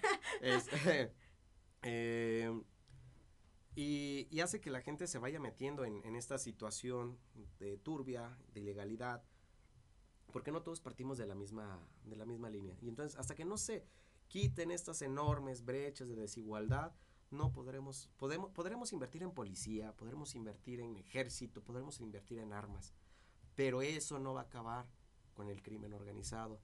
Mejor invertamos en escuelas, en universidades, en empleo, invirtamos en eso. Eso es lo que hace falta.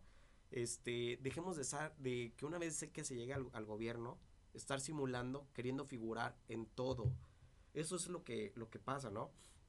¿Por qué están estos apoyos clientelistas que apoyan? Sí, pero yo digo que no son bien aprovechados. Las becas, por ejemplo, beca futuro, beca este, esta que acaba de dar AMLO de los ninis, becas de, de ¿cómo se llama? Construyendo el futuro. Construyendo el futuro. Tocas un tema este, que es difícil, ¿eh? Aquí en México está, está heavy todo este asunto, porque estamos viviendo una sociedad ¿Qué ha pasado todos estos días, no? ¿Cómo han estado estas marchas anti-AMLO afuera de, ayer en la Ciudad de México? ¿Y cómo se han manifestado entre toda esta sociedad? Está cañona y muchos piensan de que, ay, no, sí, el cambio, que cuarta transformación y todo eso. Ok, bueno, yo aquí no me voy a meter tanto política porque la verdad, pues ni lo, lo desconozco muchísimo, así como tú comentabas hace ratito, sí lo, lo desconozco un, tanto, pero pues está cañona, ¿eh? Déjame te digo. Lo bueno es que empezamos a crear esta conciencia hacia la sociedad, hacia los jóvenes y que se empiecen a enfocar más en estos ámbitos este, políticos y sepan ahora sí decidir correctamente, ¿no? Para que pues el día de mañana tú puedas dar una cara con argumentos y decir, ¿sabes qué? Yo por esto y esto estoy aquí, este, marchando en contra de este presidente, porque he conocido personas que están ahí marchando y ni siquiera saben qué onda, y hay otros que sí saben qué onda. Yo no estoy diciendo que soy amlover ni nada, la verdad. Mira ahí, esos temas yo ya no me meto, porque no. Yo creo que... sí soy anti-Amlover, perdóname madre, pero este, así las cosas. Ah, en el momento del ejercicio del poder, vaya, ¿no? Todos tenemos expectativas de generar un cambio, de generar, este, muchas cosas, ¿no?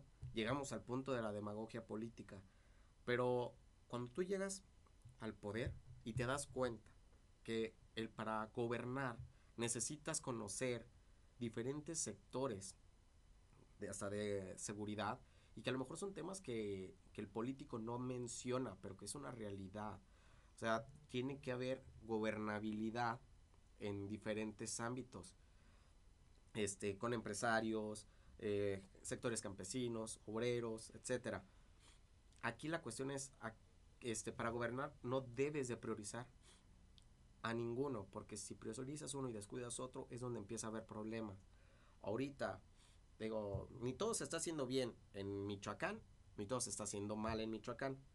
O sea, hay que entender el contexto de Michoacán para poder criticar, ¿no? O sea, uno como, y no por defender al gobernador, ni por tirarle tierra al gobernador.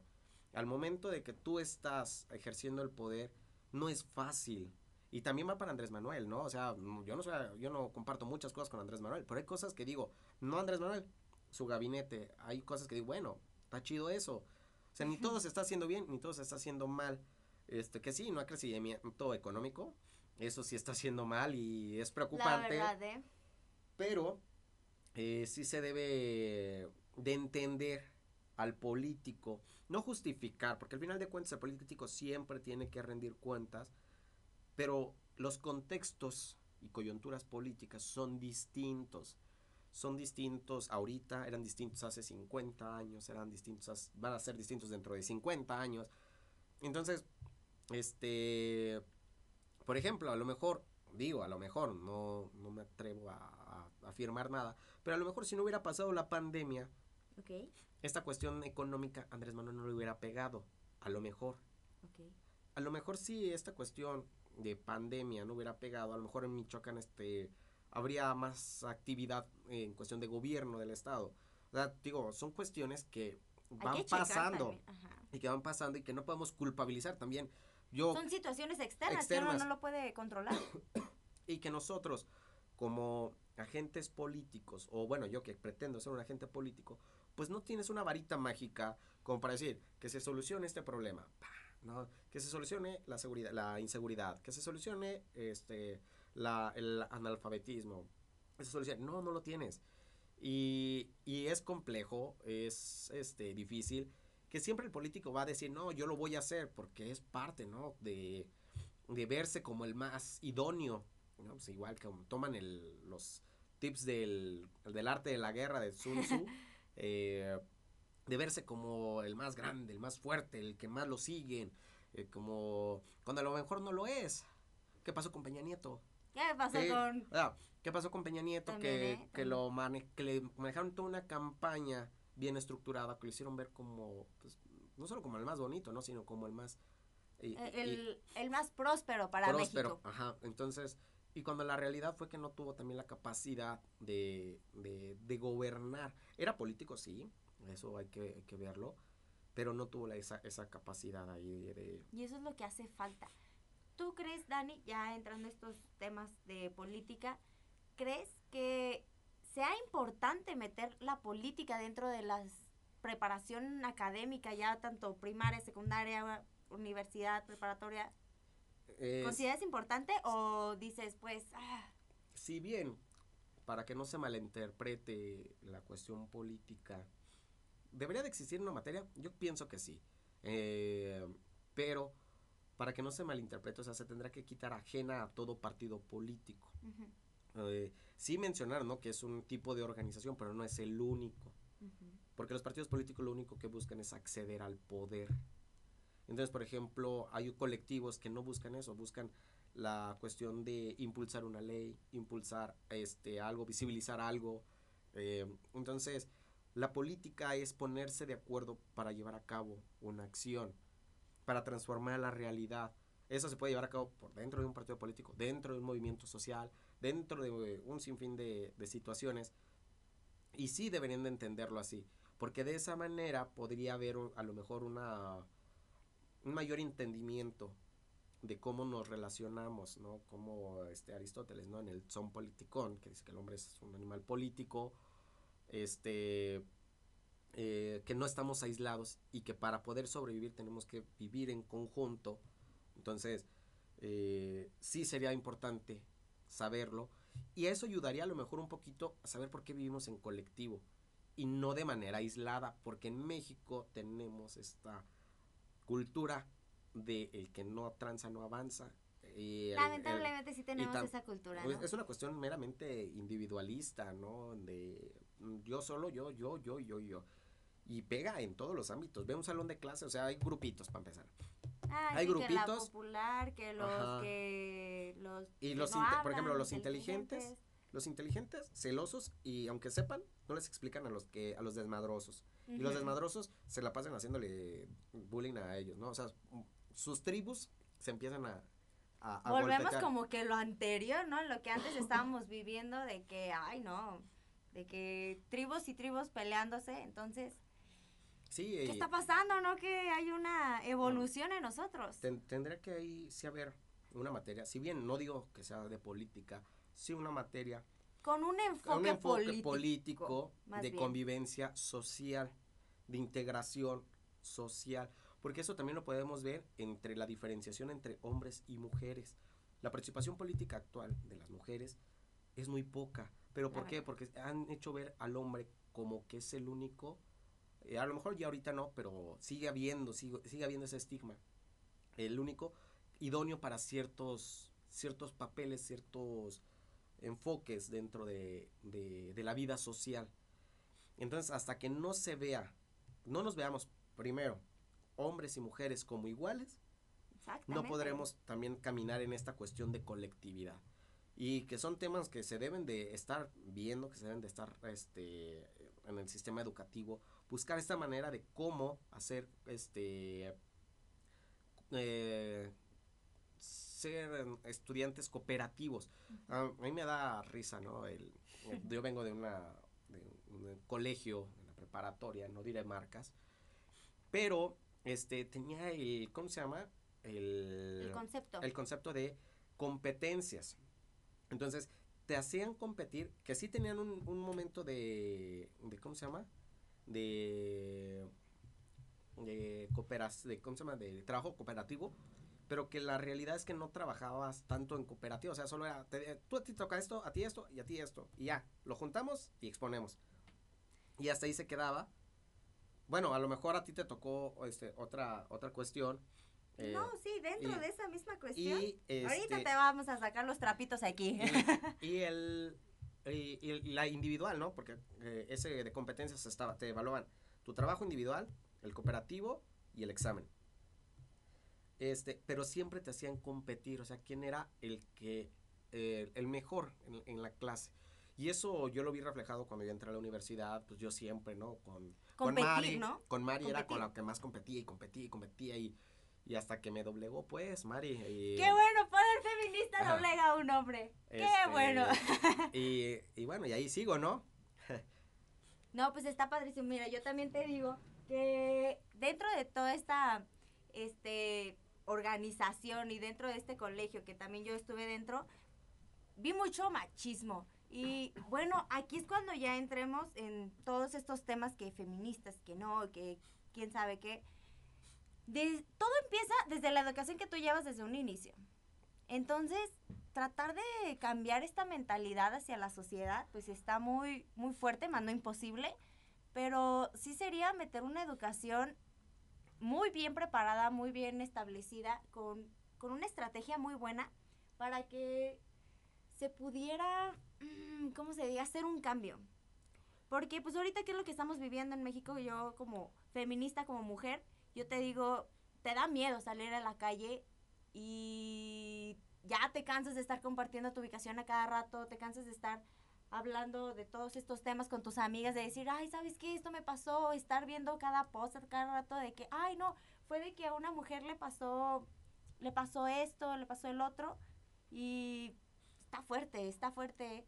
Yo la verdad sí digo que debería de existir también ahí una educación desde niveles básicos para poder este fomentar y ayudar a que los próximos profesionistas o las próximas personas que nos van a liderar o nos van a estar mm, en algún cargo mayor o como padres sepan educar de una manera correcta. Entonces, y influye muchísimo también toda la educación que tú llevas y que tú hayas podido corromper todas esas, este, ¿cómo, cómo lo puedo decir? Como es- mm, ideas que te metieron desde chiquito a la cabeza, está muy fuerte.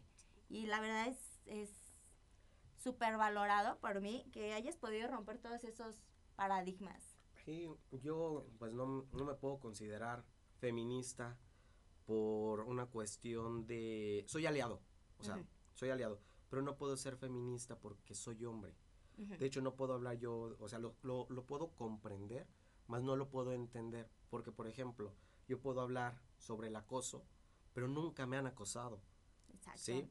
Puedo hablar de feminicidio, pero nunca me han matado a al- Alguien o- o por el simple hecho de ser mujer, o sea, que decir, ay, me da miedo de ser mujer y que me maten. Por eso, y es un error que se comete muy a menudo, que los hombres queramos hablar de feminismo. Somos aliados, somos aliados y estamos para buscar esa igualdad, pero nosotros no podemos encabezar un proyecto feminista porque lo vemos de manera muy subjetiva. Nosotros estamos en una zona privilegiada también como hombres. Y otra vez se me metió Lolita, Lolita Ayala. Yala, es que esta Lolita Yala está viniendo muy seguido que- aquí. Tengo, cuando, cuando iba en el Kung Fu, me dieron una patada en la cara Ajá. y se me desvió el tabique. Cuando hablo mucho, eh, se me morma la nariz. Necesito corregir eso, pero pues también es dinero, ¿no? También. Este, de una vez la estética. Eh, ya no se me reseca la nariz, por eso me cambia la voz.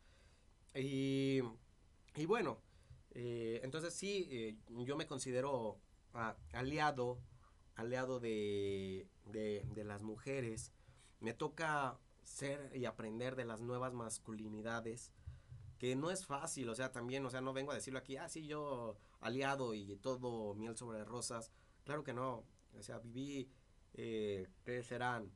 20 años sumergido en, en- en el machismo. Sigo sumergido porque en la sociedad sigue siendo machista. Exacto. eh, y estarte despegando, estar viendo, pues también, ¿no? Hay veces donde sueltas palabras o chistes que van fuera de lugar y que aunque dan risa o a lo mejor son los micromachismos que se nos hacen tan naturales, tanto a hombres como a mujeres de decirlos, como por ejemplo uno sencillo, ¿no? ¿A poco vas a llorar como niña?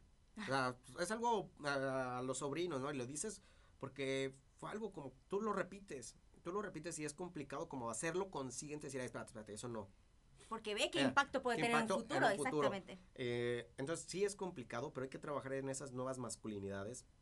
Este, te digo, eh, no puedo ser feminista, soy aliado y voy a estar ahí este, a- hasta donde, donde tope, eh, donde, hasta donde también mis competencias como, como aliado me toquen, porque el proyecto feminista lo deben encabe- encabezar mujeres, mujeres que saben de manera objetiva lo que es ser mujer. Entonces, pues eso en la cuestión de, de feminismo, porque no me puedo meter, te, te lo puedo contar, lo puedo exponer tal vez, pero no, no podría, caería ahí en un fallo eh, como en la cuestión de decir que, que lo puedo sentir o ver de manera objetiva. Claro que no. Exactamente, ¿por qué no? Bueno, me dijiste que querías compartir ya por último una, una frase que te gusta muchísimo. Adelante. Sí, este, bueno, esta frase me gusta mucho.